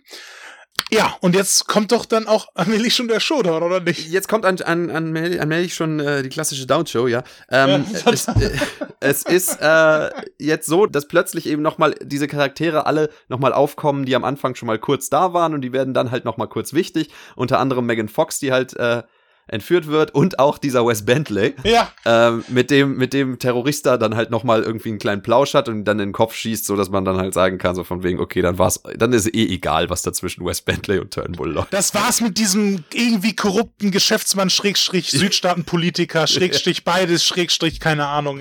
Dem ist nichts heilig, diesem Turnbull. Dafür wurde Wes Bentley verwendet, dass man den einfach, dass er den einfach nochmal über den Haufen schießt, weil ihm die Geschäftssachen auch egal sind, weil jetzt ist es persönlich. Jetzt ist es persönlich, genau. Und ähm, ja, genau, das ist im Prinzip so das Letzte, was passiert. Und dann kommen wir tatsächlich so langsam zum, zum äh, Showdown. Denn ähm, Megan Fox wird auf das Schiff von Turnbull gebracht. Stimmt das? Ja, absolut richtig. Äh, Auf das Schiff, wo sie auch diese ähm, super starke Gatling-Waffe jetzt installiert haben, wo ähm, ja äh, John Malkovich den gesamten Film immer mal wieder Teile und Munition von gesammelt hat. Die hat er jetzt zusammengebaut, die hat er im Schiff installiert und damit möchte er halt quasi auf zum Hafen von Washington halt fahren Mhm. und aus einer sicheren Entfernung halt quasi die gesamte Feier zerschießen mit so Explosivgeschossen, die mit einer Gatling-Gun da rausgeballert werden. Das sind so goldene Kugeln irgendwie. Das ja genau, das sehen aus wie überdimensionale Dragon Balls. ja, genau. Daran genau. haben die mich erinnert. So, aber jetzt musst du mir tatsächlich noch mal helfen, weil ich nicht mehr weiß, wie äh, Jonah Hex denn auf dieses Boot kommt. Ähm, Jonah Hex schleicht sich da erstmal, äh, will sich da anschleichen und die Waffe erstmal zerstören, dann ähm, trifft er aber zunächst mal auf Burke. Ja, Und, und jetzt dann kommt. Zwischenboss, genau. Ja, jetzt kommt schon der Zwischenboss und das ist Burke und Burke, wie gesagt, Michael Fassbender lacht sich wieder den Arsch ab, während er gegen äh, Jonah Hex kämpft, hat richtig Spaß dabei, aber er verliert. er verliert. Im Endeffekt, im Endeffekt schafft es natürlich Jonah Hex die Überhand zu bekommen und dann Michael Fassbender umzubringen. Und das reicht dann nicht. Er bringt Michael Fassbender um und berührt ihn dann nochmal, um nochmal seinen Geist umzubringen, offensichtlich. er schlägt nämlich nochmal seinen Geist dann zu Brei, so nachdem er ihn angefasst hat wieder, so, also wirklich ein ganz starkes Ding wieder mal. Ja, äh, ja, er hat ihn gekillt und ihm dann nochmal zum Leben erweckt, um ihn nochmal zu killen. Ja, Weil er ihn so sehr hasst. Und selbst im Tode war, war äh, Michael Fassbender noch hochmotiviert. Ja, ja, ja, also er war wirklich totglücklich. Ja. Du weißt, was ich meine. Aber auf jeden Fall, ähm, Absolut. ja, dann versucht halt ähm, Jonah Hex auf dem Deck des Schiffes dann halt die Waffe außer Betrieb zu setzen, aber Turnbull hat es natürlich schon längst mitbekommen, dass er da ist und äh, holt dann halt seinen Joker heraus, der Megan Fox ist in dem Fall, bedroht sie halt und sagt dann, leg deine Waffen wieder oder sie will sterben. Natürlich macht er das dann halt. Und ja, beide werden jetzt nicht umgebracht, wie man das halt machen könnte, wenn man halt Nee. ein cleverer Bösewicht wäre, der im Prinzip jetzt einfach seinen Plan nur noch zu Ende bringen möchte. Nein, er möchte ja, dass Jonah Hex noch sieht, dass all sein Bemühen und sonst war und dass die ganzen Leute da jetzt bei der Feier umgenietet werden. Und deshalb äh, kettet er ihn und komischerweise auch Megan Fox, die er jetzt theoretisch ja auch töten könnte, weil er hat ja, Ja. Jonah Hex jetzt schon gefangen genommen. Ja, aber was soll die schon machen, ne? Was soll die schon machen? Die, die kann ja nichts ausrichten, Turnbull ist zu mächtig, das ist ja auch egal, die kann man dann auch Genau. Leben lassen, ne? Richtiger Bond-Willen-Move mal wieder, ne? Richtiger Bond-Schurken-Move mal wieder. Und ähm, deshalb werden die beide halt angekettet im Maschinenraum. Aber Megan Fox hat ja immer einen Dietrich dabei. Offensichtlich, ne? Das kommt da irgendwie so raus, weil man hat ihren Charakter ja schon vorher so gut eingeführt, dass sie im Prinzip solche Skills drauf hat und nein, hat man nicht! Jetzt erfährt man das, dass sie sich jederzeit äh, mit einem Dietrich ganz gut befreien kann, weil sie wohl damals bei irgendwelchen Einbrechern in die Schule gegangen ist. Ende im Gelände. Diese Backstory haben wir jetzt dann doch mal eben berührt, nachdem sie vorher ja auch nur zehn Minuten im Film drin war. Ja, ja, ja, genau. Es fehlt eigentlich wirklich nur noch, dass sie dann noch zeigt, dass sie sich prügeln kann und dann sagt er, woher kannst du das denn? Und sie sagt, äh, ich hatte Brüder. Oder so. Gen- Genau, genau, genau so. die Hintergrundstory einbringt, dass sie mit Brüdern aufgewachsen ist, deswegen kann sie gut kämpfen. Ja, ja, Ende im Gelände, ja. Und im Endeffekt genau das dann. Dann kommt noch eine super. Ähm, Warte, warte, warte, warte, bitte, bitte. Ich muss dich kurz fest, ich muss dich kurz, kurz aufhalten, weil jetzt nämlich gleich die geniale Szene mit der Tür kommt. Aber ja, bevor wir darüber reden, müssen wir noch kurz sagen, was oben passiert, denn das passiert vorher noch. Tatsache ist, dass Will Arnett und John Gallagher Jr. jetzt erstmal ums Leben kommen. Denn äh, es kommt, die, die fahren mit, Szene. Ja, erzähl's bitte, ich kann's gerade nicht. ne? Du scheinst dich schon sehr zu freuen auf die Szene. Ich weiß gar nicht mehr, ob sie so lustig war, aber tatsächlich kommen die halt mit so einem Boot rausgefahren. Ne? Ja, aber Und sagen- das ist, ja? Ja, die kommen halt mit so einem kleinen stählernen Dampffloß rausgefahren mit irgendwie so fünf Leuten drauf, inklusive John Gallagher Jr. und Will Arnett. Und das ist halt ein verdammt kleines Boot und dann halt so kommt, die wollen halt dieses andere große Boot, wo sie ja offensichtlich wissen, dass Turnbull Terrorist da drauf ist. Ja. Ähm, die wollen, die kommen halt irgendwie mit sau wenig Leuten und einem ultra kleinen Puffbootchen da an, um, um, um dieses große Boot aufzuhalten. Und das ist schon so oder so zum Scheitern verurteilen. Die, die könnten es ja nicht mal richtig kentern damit, weißt du? Die kommen mit so einem richtig kleinen Scheißboote an. Das ist sowieso schon zu wenig Leute überhaupt. Ja, ne? ja, ja. Dann haben die noch so ein kleines Boot und dann stehen die ja mit dem Megafon und Will Arnett sagt, ach komm schon, Terrorista, das musst du doch jetzt nicht machen. Komm, lass doch mal, lass uns doch feiern in Ruhe. ja, was passiert natürlich? Terrorista schießt auf die, ist ein Blatt. Ja. So. Einen gezielten Dragon Ball. Und Will Arnett und John Gallagher Jr. sind Geschichte. Das war's Ja. für diese großartigen Charaktere. Absolut, das ist wirklich, ist, wenn er wenigstens, wenn er wenigstens, wenn die Kugel auf ihn zufliegt, noch irg irgendeinen Spruch hätte gedroppt, ne? Aber gut, das ist die kreative Entscheidung des Films, da muss ja niemand witzig sein, außer Jonah Hex, der macht ab und zu mal Gags. Okay. Ja, richtige. One-Liner, die, die, an die ich mich jetzt schon nicht mehr erinnern kann. Ja. Aber jetzt kommt deine Lieblingsstelle mit der Tür. Ja, das ist nämlich so genial. Also, äh, die Frage ist immer, wenn du so jemanden in so eine auswegslose Situation quasi eingeengt hast und du fragst dich, wie sollen die da jemals rauskommen, dann ist es immer sehr enttäuschend, wenn dann sowas kommt wie, ach übrigens, ich habe übrigens einen Dietrich dabei, weil ich mit Mhm. Dietrich Leuten aufgewachsen bin irgendwie, ne? Oder Ja. sowas. Und ich habe immer einen Dietrich, weil äh, ich das brauche und keine Ahnung. Das sagen wir jetzt einfach plötzlich und deswegen hat sie einen Dietrich dabei. Das hätten sie jetzt auch eh schon gehabt, ne? Genau, genau, genau. Und dann ist das schon an sich enttäuschend, aber es ist ja nicht alles, weil sie sind ja immer noch in so einem Kerker drin. Und äh, da musst du jetzt halt irgendwie erstmal rauskommen. Ne? Ja. Ähm, und dazu musst du erstmal die Tür aufbekommen. Und da haben sie einen genialen Plan. Weil da ist nämlich auch die Sache, wo du dann denkst, so, wow, okay, wie lösen sie das jetzt? Du kannst diese Tür einfach aufmachen. Ja. Du kannst diese Tür einfach aufmachen. Die gehen zu dieser Tür und machen die auf. Und das Geile ist, dass zwei Wachen davor stehen. Diese Wachen kriegen nicht mal mit, dass die Tür hinter denen aufgemacht wurde. Das heißt, die gehen quasi einfach aus der Tür raus, machen einmal nach links Haja, einmal nach rechts Haja und dann sind die Wachen, auch ausgenockt. Wirklich, ne? Also das ist echt wie, wie, wie als Obelix irgendwie in den Kerker geworfen wird und dann einfach so die Wand umdrückt. Quasi, der davor steht, einfach auf den Boden drückt. Ne? Ungefähr so läuft das. So Tür auf, zack, zack und das war's dann auch. Ne? Ja. Ja. Das ist so eine geniale Lösung für dieses Problem da unten. Also. Niemand ist auf die Idee gekommen, nicht nur die Leute da anzuketten, sondern auch die Tür abzuschließen da rein. ja. Also, also es ist wirklich, und, aber, aber gut, man hat ja zwei Leute dahingestellt, die mit dem Rücken zu dieser Tür stehen. Also was soll da passieren? Das war das eine, genau, das war das eine, das, die eine Lücke in dem perfiden Plan von Turnbull, war, dass ja. er die Tür unten nicht abgeschlossen hat.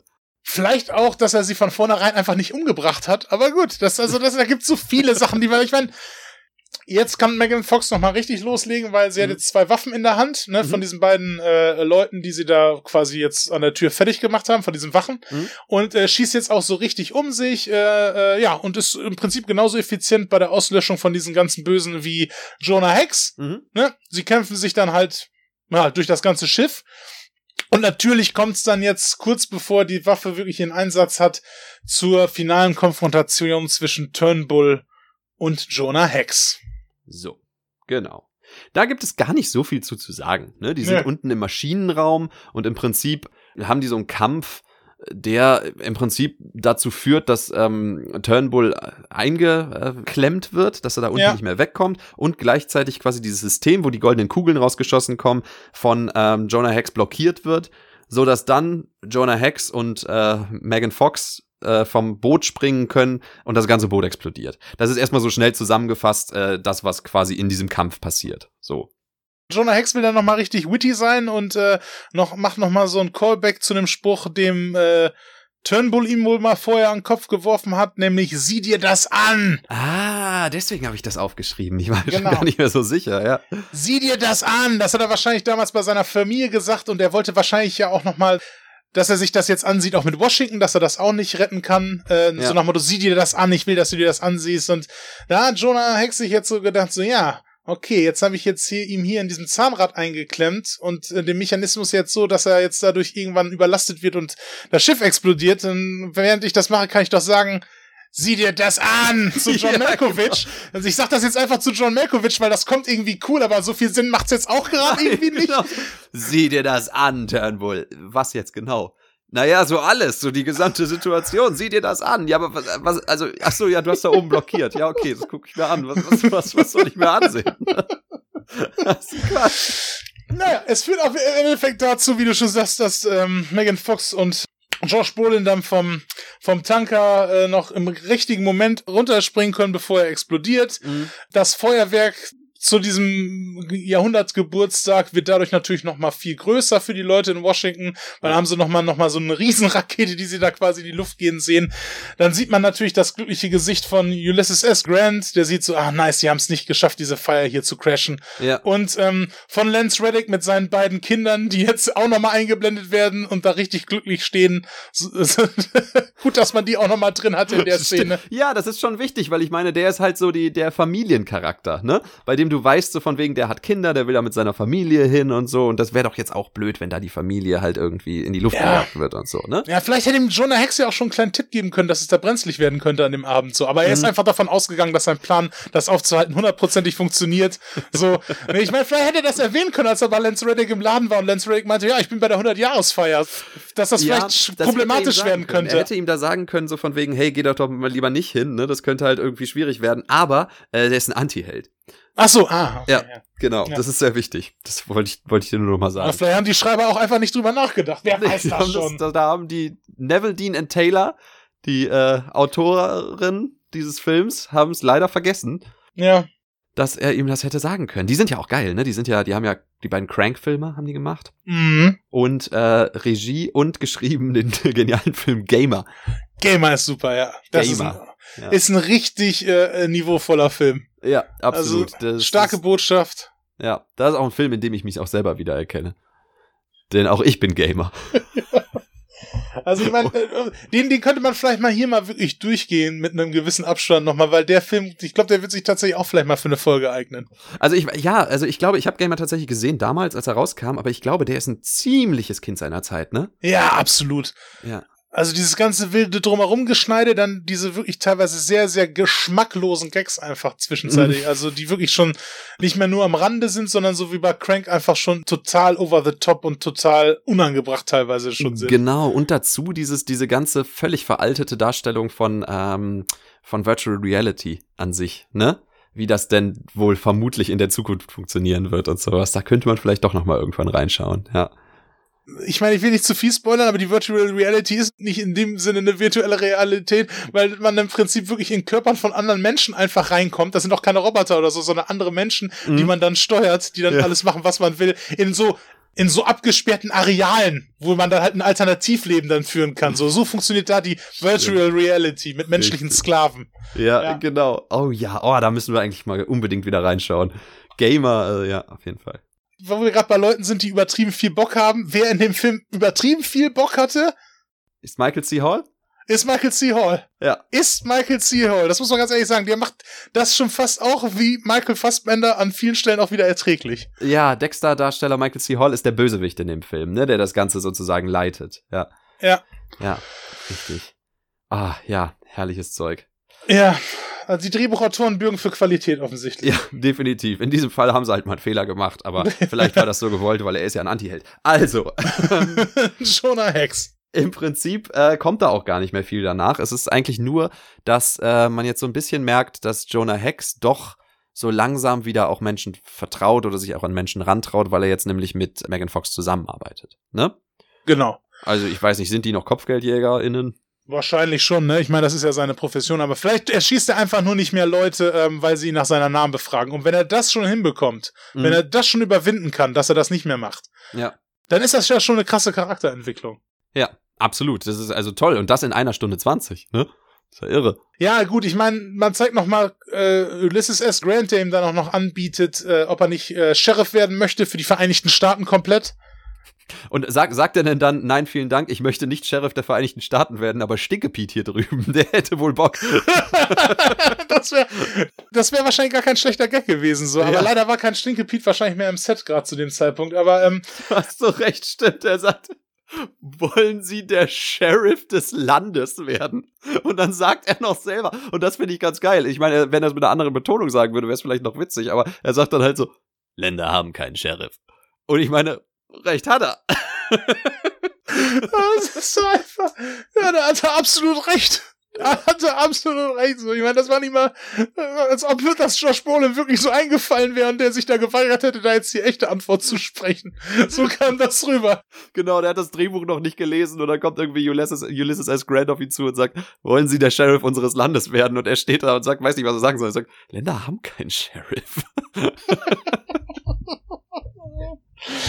So, und äh, genau, die beiden arbeiten dann zusammen, dann hält er noch einen, einen Monolog, in dem alles nochmal zusammengefasst wird. Ich habe mir da nichts von aufgeschrieben, was er da am Ende sagt. Ähm, aber. Ja, ja. Hast du was aufgeschrieben? Nee, ne? nee ich habe da nichts aufgeschrieben. Ja, also im Prinzip sagt er dann halt, fasst er nochmal irgendwie zusammen irgendwas mit. Keine Ahnung, ich weiß nicht mehr. Er sagt irgendwas und reitet in den Sonnenuntergang und dann kommt der Abspann und der Abspann ist interessant. Also, er reitet aber in den Sonnenuntergang auch mit seinem Hund. Mit seinem Hund, natürlich. Nicht mit Megan Fox, die ist schon nicht mehr dabei dann zu dem Zeitpunkt. Die trifft er dann wahrscheinlich woanders oder die machen mal nur Gelegenheitsarbeiten ja. zusammen. Ähm, aber der Hund, der ist ab jetzt immer dabei. Ja. Der Hund ist ab jetzt immer dabei und dieser Schwarm der Raben, den er ausgekotzt hat, die fliegen auch immer wieder darüber. Stimmt, die sind jetzt auch immer. Ist total blöd, wenn du so einen Schwarm Raben auskotzt und musst dich um die kümmern die ganze Zeit. Ne? Ja. ja. Aber die sind jetzt halt immer dabei und dann läuft der Abspann mit cooler Mastodon-Musik im Hintergrund. Mm. Und da wird und werden uns dann Dinge präsentiert, wie geschrieben von Neville Dean Taylor, okay, wussten wir, mhm. ne? Ja. Ähm, with Michael Shannon. Okay, alles klar, dann ist das wohl so. Produziert von Matt LeBlanc. Matt LeBlanc. Wo das auch immer herkommt. Ja, aus Friends, Joey. Matt LeBlanc hatte ja schon irgendwie seit gefühlt 20 Jahren nicht mehr so wirklich viel zu tun, bis auf Episodes, wo er großartig war als er selber so. Ja, geht. Also, also tatsächlich hatte diese, diese Serie genau Episodes gedreht, diese britisch-amerikanische Zusammenarbeit, ähm, ne, wo er dann sich selbst gespielt hat und einfach ein totaler Idiot war und so. Das war eine super, also ich fand die sehr, sehr lustig, muss ich sagen, die Serie. Die habe ich auch tatsächlich durchgeguckt. Ähm, aber er hatte ja tatsächlich auch eine Sitcom seit relativ langer Zeit die genauso ist wie die Sitcom, über die sie sich in Episodes lustig machen. Und in Episodes geht's immer so darum, dass er halt so eine saudämliche Sitcom drehen würde. Und dann hat er einfach wirklich so eine Sitcom genommen. Die heißt Man with a Plan und ich glaube, die läuft schon, sie ist schon in der siebten Staffel oder sowas. Keine Ahnung. Auf jeden Fall ist das so eine One-Camera-Show, die einfach total öde ist. Äh, also ah, einfach so eine, okay. so, eine, so eine stinknormale Sitcom halt. Äh, und er ist ja, glaube ich, ich weiß nicht, ob er das noch ist, aber er war ja mal der Moderator der amerikanischen Version von Top Gear. Vielleicht macht er das ja auch noch, ich weiß es nicht. Kein Plan. War Aber ja. du musst auch wissen, Tim, ne, dann, dann kommen wir wieder auf ein Thema zurück, ähm, was uns in diesem Podcast eh immer oft verfolgt. Man muss ja auch mal gucken, wie man über die Runden kommt, ne? Absolut, ja, definitiv. Und ich meine, da war Episodes noch eine relativ gute Wahl oder eine ziemlich gute Wahl. Ähm, und diese, diese Sitcom, ja, die machst du dann halt so zwischendurch. Ich glaube, es gibt wenig Sachen, die so einfach sind wie in einer Sitcom quasi mitzuspielen. Behaupte ich jetzt einfach mal so. Ja. Aber genau, und ja, jetzt, aber demnächst hat er wieder was zu tun, ne? Ähm, ja, weil es ist lang ersehnt. Es wurde immer mal wieder angedeutet, dass das mal passieren könnte. Alle Beteiligten wurden oft gefragt, ob sie mal wieder Bock drauf hätten und sie sind immer ausgewichen. Aber jetzt soll es dann doch passieren. Das Friends Reunion Special wird an diesem Donnerstag in den USA ausgestrahlt, am 27.05. Genau, das bedeutet, wenn ihr die Folge hört, wurde es wahrscheinlich schon ausgestrahlt. Vielleicht krieg ich es auch vorher hin, mal gucken. Ja, ja, schauen wir mal, aber oh, das war jetzt nicht böse gemeint. Ähm, nee, aber äh, vermutlich ist es schon gelaufen, wenn das hier rauskommt. Und ähm, dann könnt ihr uns ja mal erzählen, was es für krasse neue Entwicklungen in den Leben von Phoebe und Rachel und äh, Joey und äh, Chandler und so gegeben hat. Oder? So funktioniert doch dieses ähm, Reunion-Special, oder? Ähm, Nein, es funktioniert nicht so. Nein, so funktioniert es nicht. Weil wie es funktioniert oh. ist, dass all die Hauptdarsteller sich in diesem alten Studio zusammenfinden oder in einem in einem nachgebauten Set, ne, quasi von dem, ja weil ich weiß nicht, ob das Studio tatsächlich noch irgendwie aus irgendwie Vorführzwecken irgendwie noch existiert mhm. oder ob die das jetzt nochmal komplett nachgebaut haben. Das weiß ich jetzt nicht. So tief bin ich jetzt nicht in der Friends-Materie drin. Mhm. Auf jeden Fall ist es halt wieder diese Wohnung von denen, in denen die äh, Hauptdarsteller dann rumhängen und alles Revue passieren lassen. Mhm. Und offensichtlich auch in Quizform, weil es gibt auch äh, schon einen Ausschnitt, wo äh, David Schwimmer, der Ross gespielt hat, da vor so einem Brett steht und im Prinzip Fragen zur Serie spielt. So Hintergrundfragen, oh die dann die anderen, die dann, die dann Matthew Perry, Matt LeBlanc, Lisa Kudrow, Jennifer Aniston und Courtney Cox dann, äh, dann lösen müssen. So, das oh bedeutet oh also offensichtlich machen die da einfach so eine so einen richtig billigen Ausflug zu Memory Lane. ja, natürlich, genau da geht's hin die machen im Prinzip nichts anderes, was, was lauter Leute äh, schon irgendwie an irgendwelchen Abenden zu dieser Serie wahrscheinlich schon im privaten Umfeld bei Freunden gemacht haben, ja. dass sie sich da irgendwie so quissen dazu. Das ist es offensichtlich ja. nur. Oh nein. Ja, ja, Wahrscheinlich erzählen sie dann einfach auch ein paar tolle Geschichten vom Set irgendwie damals und sowas. Ja. Ne? Aber das ist ja nur wirklich nicht das, wonach die Fans jetzt auch irgendwie gefragt hatten, ne? Ähm, Überhaupt nicht. Vor allem dann findet man sich zusammen. Also ich meine, natürlich, so eine Reunion, so eine richtige Serie und so, das wäre halt echt viel Arbeit, ne? Ja. Aber wow. das hier als, ja, also ich meine, ne, da müsste man dann tatsächlich wahrscheinlich entweder einen Film drehen oder halt irgendwie eine Staffel mit vier Folgen oder sowas, ne? Und nicht einfach einen Abend sich kurz zusammensetzen, sich ein paar Quizfragen stellen und einen schönen Check mit nach Hause nehmen, ne? Nee. Nee, nee, nee. Das läuft hier nicht so. Das wird eine schöne Quizshow, oder? Freue ich mich drauf. Ja, wenn, vielleicht ist es ja nur ein Aspekt der gesamten Geschichte. Das Interessante irgendwie daran ist, dass, äh, wenn du auf der IMDb-Page guckst, wer da schon alles sonst so eingespannt ist und da wohl einen Auftritt haben wird in der einen oder anderen Form, äh, dann siehst du so Leute wie ähm, David Beckham, Cindy Crawford, James Corden, Elliot Galt, der auch mitgespielt hat, wenn ich mich richtig oh ja, erinnere. Ja, war der Vater von Monica Ross, glaube ich. Ja. Tom Selleck, der auch mal mitgespielt hatte, ja. Kit Harrington, Cara ja. Delevingne und Lady Gaga. Okay. Mindy Kerling auch noch. Ja. Ja, ich hatte gehofft, Bruce Willis kommt auch noch mal mit seiner alten Rolle irgendwie zurück. Ja. Ähm, aber vielleicht hat er sein Stunt-Double geschickt. Keine Ahnung. Man, man sieht ihn nur von hinten, so dann reicht das. So, dann, ja, genau. Wie sieht's mit dir aus, Bruce? Und du siehst nur seinen Hinterkopf und er sagt so, ja, ja, ich bin auch dabei. Ganz andere Stimme. Ja. Oder sie haben ihn aus anderen Filmen so zusammengeschnitten, so ein paar Sprüche. Yippie, hey, Schweinebacke, Rachel. Warum sollte er das tun, Dick? Er hat doch in Friends mitgespielt. Ich weiß es doch. äh, und ja. Und ähm, ich meine, Bruce Willis kommt für, für, für, für nur ein paar hunderttausend oder so kommt er doch nicht mehr hinter der Mat von der Matratze heraus. Nein, nein, aber ich fand die Vorstellung schön, dass sie dann Clips aus Filmen rausschneiden, die nichts mit Friends zu tun haben, um daraus einen Text zusammenzuschneiden, obwohl sie ja auch Clips aus Friends selber haben, die sie einfach nochmal verwenden können. Stimmt auch wieder. das meinte ich eigentlich eher. Ja.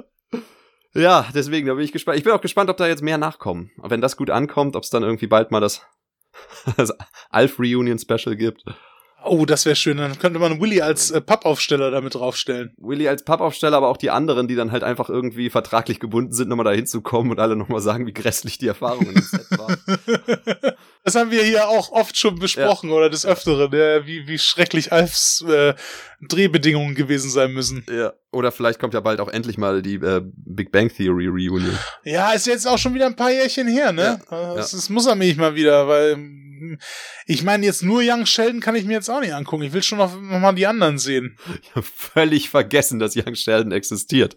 Ja, ja. Aber interessante, äh, ähm, interessanter Zusammenhang, weil ja Young Sheldon eine der beiden modernen Serien ist, in denen Alf sogar einen Gastauftritt hat. Ne? Ja, neben, neben Mr. Robot. Mr. Robot ja. Ja. Ja, ja, ja zu dem Fan-Special will ich eigentlich nur noch eine Sache loswerden, und zwar, dass ich mich auch sehr darauf freue, dass Justin Bieber da seinen Auftritt hat. Das ist auch noch mal. ähm, das ist ja, ganz cool. weird, wer da äh, irgendwie noch äh, so um die Ecke schaut, aber dann komischerweise nicht Paul Rudd. Ja, Paul Rudd ist nicht, der Hank Azaria ist ja anscheinend auch nicht dabei, ne? Nee, aber also, vielleicht kommt das auch noch. Vielleicht ja. kommen, vielleicht sind die nur noch nicht bei IMDb, weil das wird noch richtig überraschend. Pass ja. mal auf. Ich finde, die könnten auch einen Pappaufsteller von Max Wright aufstellen. Ja. Der aus, aus Alf, der hat ja den Besitzer der Bar gespielt, wo Gunther gearbeitet hat. Ja, ja, in vier, fünf Episoden. Ja. Eben. Oder vielleicht sogar mehr. Ich bin mir gerade nicht mehr sicher. Ja. Ich bin sehr gespannt wer da noch so alles vorbeischauen wird. Ähm, kann man überhaupt nicht gucken in Deutschland, oder? Nö, aber das wird auch da eh, das, das wird man zwei, drei Tage später wird das doch wahrscheinlich eh auf YouTube dann relativ komplett hochgeladen, nehme ich mal an. Mal das stimmt, ja. Was mich einfach noch bei diesem Friends Reunion Special interessiert, ist, äh, wie viele Punkte würdest du Jonah Hex geben? Ja, ähm, gut, dass wir dabei sind. Also ich würde auf jeden Fall ähm, so ein bisschen hinten anfangen. Ich muss sagen, es sind leider null Rallis. Ja. Dafür, dass äh, das auch als inoffizieller Ralf Möller Podcast vor zwei Jahren in die Wege geleitet worden ist, ähm, war in diesem Film halt doch zu wenig Ralf Möller, nämlich ja. genau null. Ja, null Ralf Möllers, das stimmt. Dafür gebe ich ihm aber auf der anderen Seite, was dann wieder ein absoluter Pluspunkt ist, fünf von fünf überglücklichen Michael Fassbenders. Absolut. Du, ich würde ihm sogar sechs von fünf Michael Fassbenders geben. Ja, würde ich auch. Ja. ja, ja, jetzt, wo du so sagst, so ja, zehn von fünf. Zehn von fünf, ja, ja, genau. Der, hat, der hatte Energie für zwei Michael Fassbenders. Also, absolut. Und ähm, ja, dem Film an sich würde ich einfach, ähm, boah. Der war schon übel, ne? Der war, der war echt schon übel, weil er war sehr, er war ja schon hochkarätig produziert. Die Schauspieler waren alle vollkommen in Ordnung. Ich meine, so ein John Malkovich, der spielt das runter und ist immer noch gut genug. Ja, ja, ja. Der gibt sich natürlich auch nur Mühe, wenn er halt so einen, so einen interessanten Bösewicht wie äh, in Johnny English zum Beispiel spielen darf. Oder den Vulture. Nein, klar, aber der hat das, der hat das halt so weggespielt irgendwie. Ja. Ne? ja, ja, aber es war immer noch gut genug, sag ich jetzt mal. So, so, so, so, so einen abgestumpften Südstaaten-Bösewicht nimmst du ihm halt immer ab. Ja. Ähm, ja, das gleiche ist mit James Brolin, äh, James Brolin, äh, Josh Brolin, der andere mhm. Brolin, ähm, als Jonah Hex. Ich meine, dass dieser wortkarge äh, Anti-Held, ja, ja, so das meine ich halt damit. Die haben alle gepasst. Selbst Will Arnett hat ja gepasst dafür, dass er gar nichts zu tun hatte und so. Ja. Das ist ja, ist ja, das ist Michael Shannon hat für seine zwei Sekunden gepasst. So Gott, so und und ich meine der Auftritt von Jeffrey Dean Morgan, der hat auch, die die spielen halt alle gut. Die können es auch. Auch Megan Fox hat das, was sie gemacht hat, okay gemacht. Ja, aber die besten Schauspieler, die sich so viel Mühe geben, bringen dir immer noch nichts, wenn ein Film halt einfach ultra lahm ist. Ne? Ja, es ist einfach ein ultra lahmer Film. Und äh, es ist einfach auch teilweise ein total wirrer Film, wo der auch teilweise erzählerisch ganz komische äh, Entscheidungen trifft, ja. Wie er halt äh, die Backstories von Charakteren quasi anschneidet. Absolut, nicht nur einmal in diesem Film, genau. Und dann halt immer diese komischen stilistischen Brüche, wo du dann plötzlich diese Traumvorstellungen von ihm hast, die dann irgendwie auch einfach aufgeworfen werden, ne, wo er ja. gegen Turnbull kämpft und so, das kommt auch aus dem Nichts. Ja, genau, ja. Ja, und es ist einfach in sich nicht rund. Es werden einfach, es werden immer, immer wieder Sachen irgendwie neu reingeschmissen, die mhm. vorher irgendwie noch nicht ein Ding gewesen sind, so. Und ja, insofern wirkt das alles sehr unrund. Und deshalb würde ich jetzt einfach mal den Film, einfach weil sich vielleicht die Leute vor der Kamera zumindest nichts zu Schulden kommen haben lassen, ich gebe den 1,5 von 5. Ah, 1,5 von 5 Dragon Balls. Überdimensionalen Dragon Balls. ja, okay. 5 Dragon Balls, ja, okay. Also 1,5 von, von, von, den, von den fünf bekannten Dragon Balls, ja. ähm, ja, also, ne, im Prinzip irgendwo da zwischen eins und, und, äh, 1 und 1,5 muss sich das ansiedeln, weil du kannst da nicht, was, was, was war interessant an diesem Film, ne? Ja. Die, die Farbgebung ist unglaublich langweilig, die Charaktere sind unglaublich langweilig, es ist, die, die Witze sind nicht witzig, die Spannung ist nicht spannend, ne? Und die Story ist halt einfach, wird immer zwischendurch plötzlich wieder Neues reingeworfen, was, Mhm. was du dir, was du offensichtlich irgendwann hätte erklärt werden können, aber stattdessen erklären die es einfach dann, wenn sie es brauchen, ne? Das war, das fühlte sich nicht wie eine Stunde 20 an, sagen wir es so Ja, ja. ähm, sondern länger, weil es wirklich auch so, das hat sich echt gezogen alles. Ähm, ja, deswegen, ich äh, würde dem, dem äh, 1,5 Sheriff-Sterne für Stinke Pete geben. Sag mal kurz. Michael, bist du, bist du damit einverstanden? Ja, Sir, absolut. Finde ich gut. Okay, perfekt, dann machen wir das. Kann ich noch jemanden umbringen, Sir? Kann ich noch jemanden umbringen? Ich hab so viel Lust, jetzt noch jemanden zu ermorden. Michael, wir drehen nicht mehr, hör jetzt auf. Es ist dieser Hut, dieser Hut, der macht mich einfach zu diesem Charakter. Nehmt ihm den Hut ab, um Gottes Willen. Das erinnert mich wieder an den Leprechaun-Rap. ja, er ist der Lab mit dem Hut und er meint es nicht gut. Und so war Michael Fassbender auch in diesem Film. Und ich glaube, das ist ein schönes Schlusswort, oder? Ja, ich glaube auch. Absolut. Er war der Burke mit dem Hut und er meinte es nicht gut. Ja, ich wünsche euch einen schönen, eine schöne Nach-Friends-Reunion-Zeit. Ja. Ich meine, nichts wird danach je wieder so sein, wie es vorher war. Das wissen wir ja alle. Aber ähm, egal wie diese Reunion ausgeht, ich hoffe, am Ende kann man halt immer noch sagen, dass Ross und Rachel halt zusammengekommen sind. Ja. Und letzten Endes ist das nicht die echte Wahrheit, Tim. Die Antwort lautet nein. Okay, bis zum nächsten Mal. Tschüss.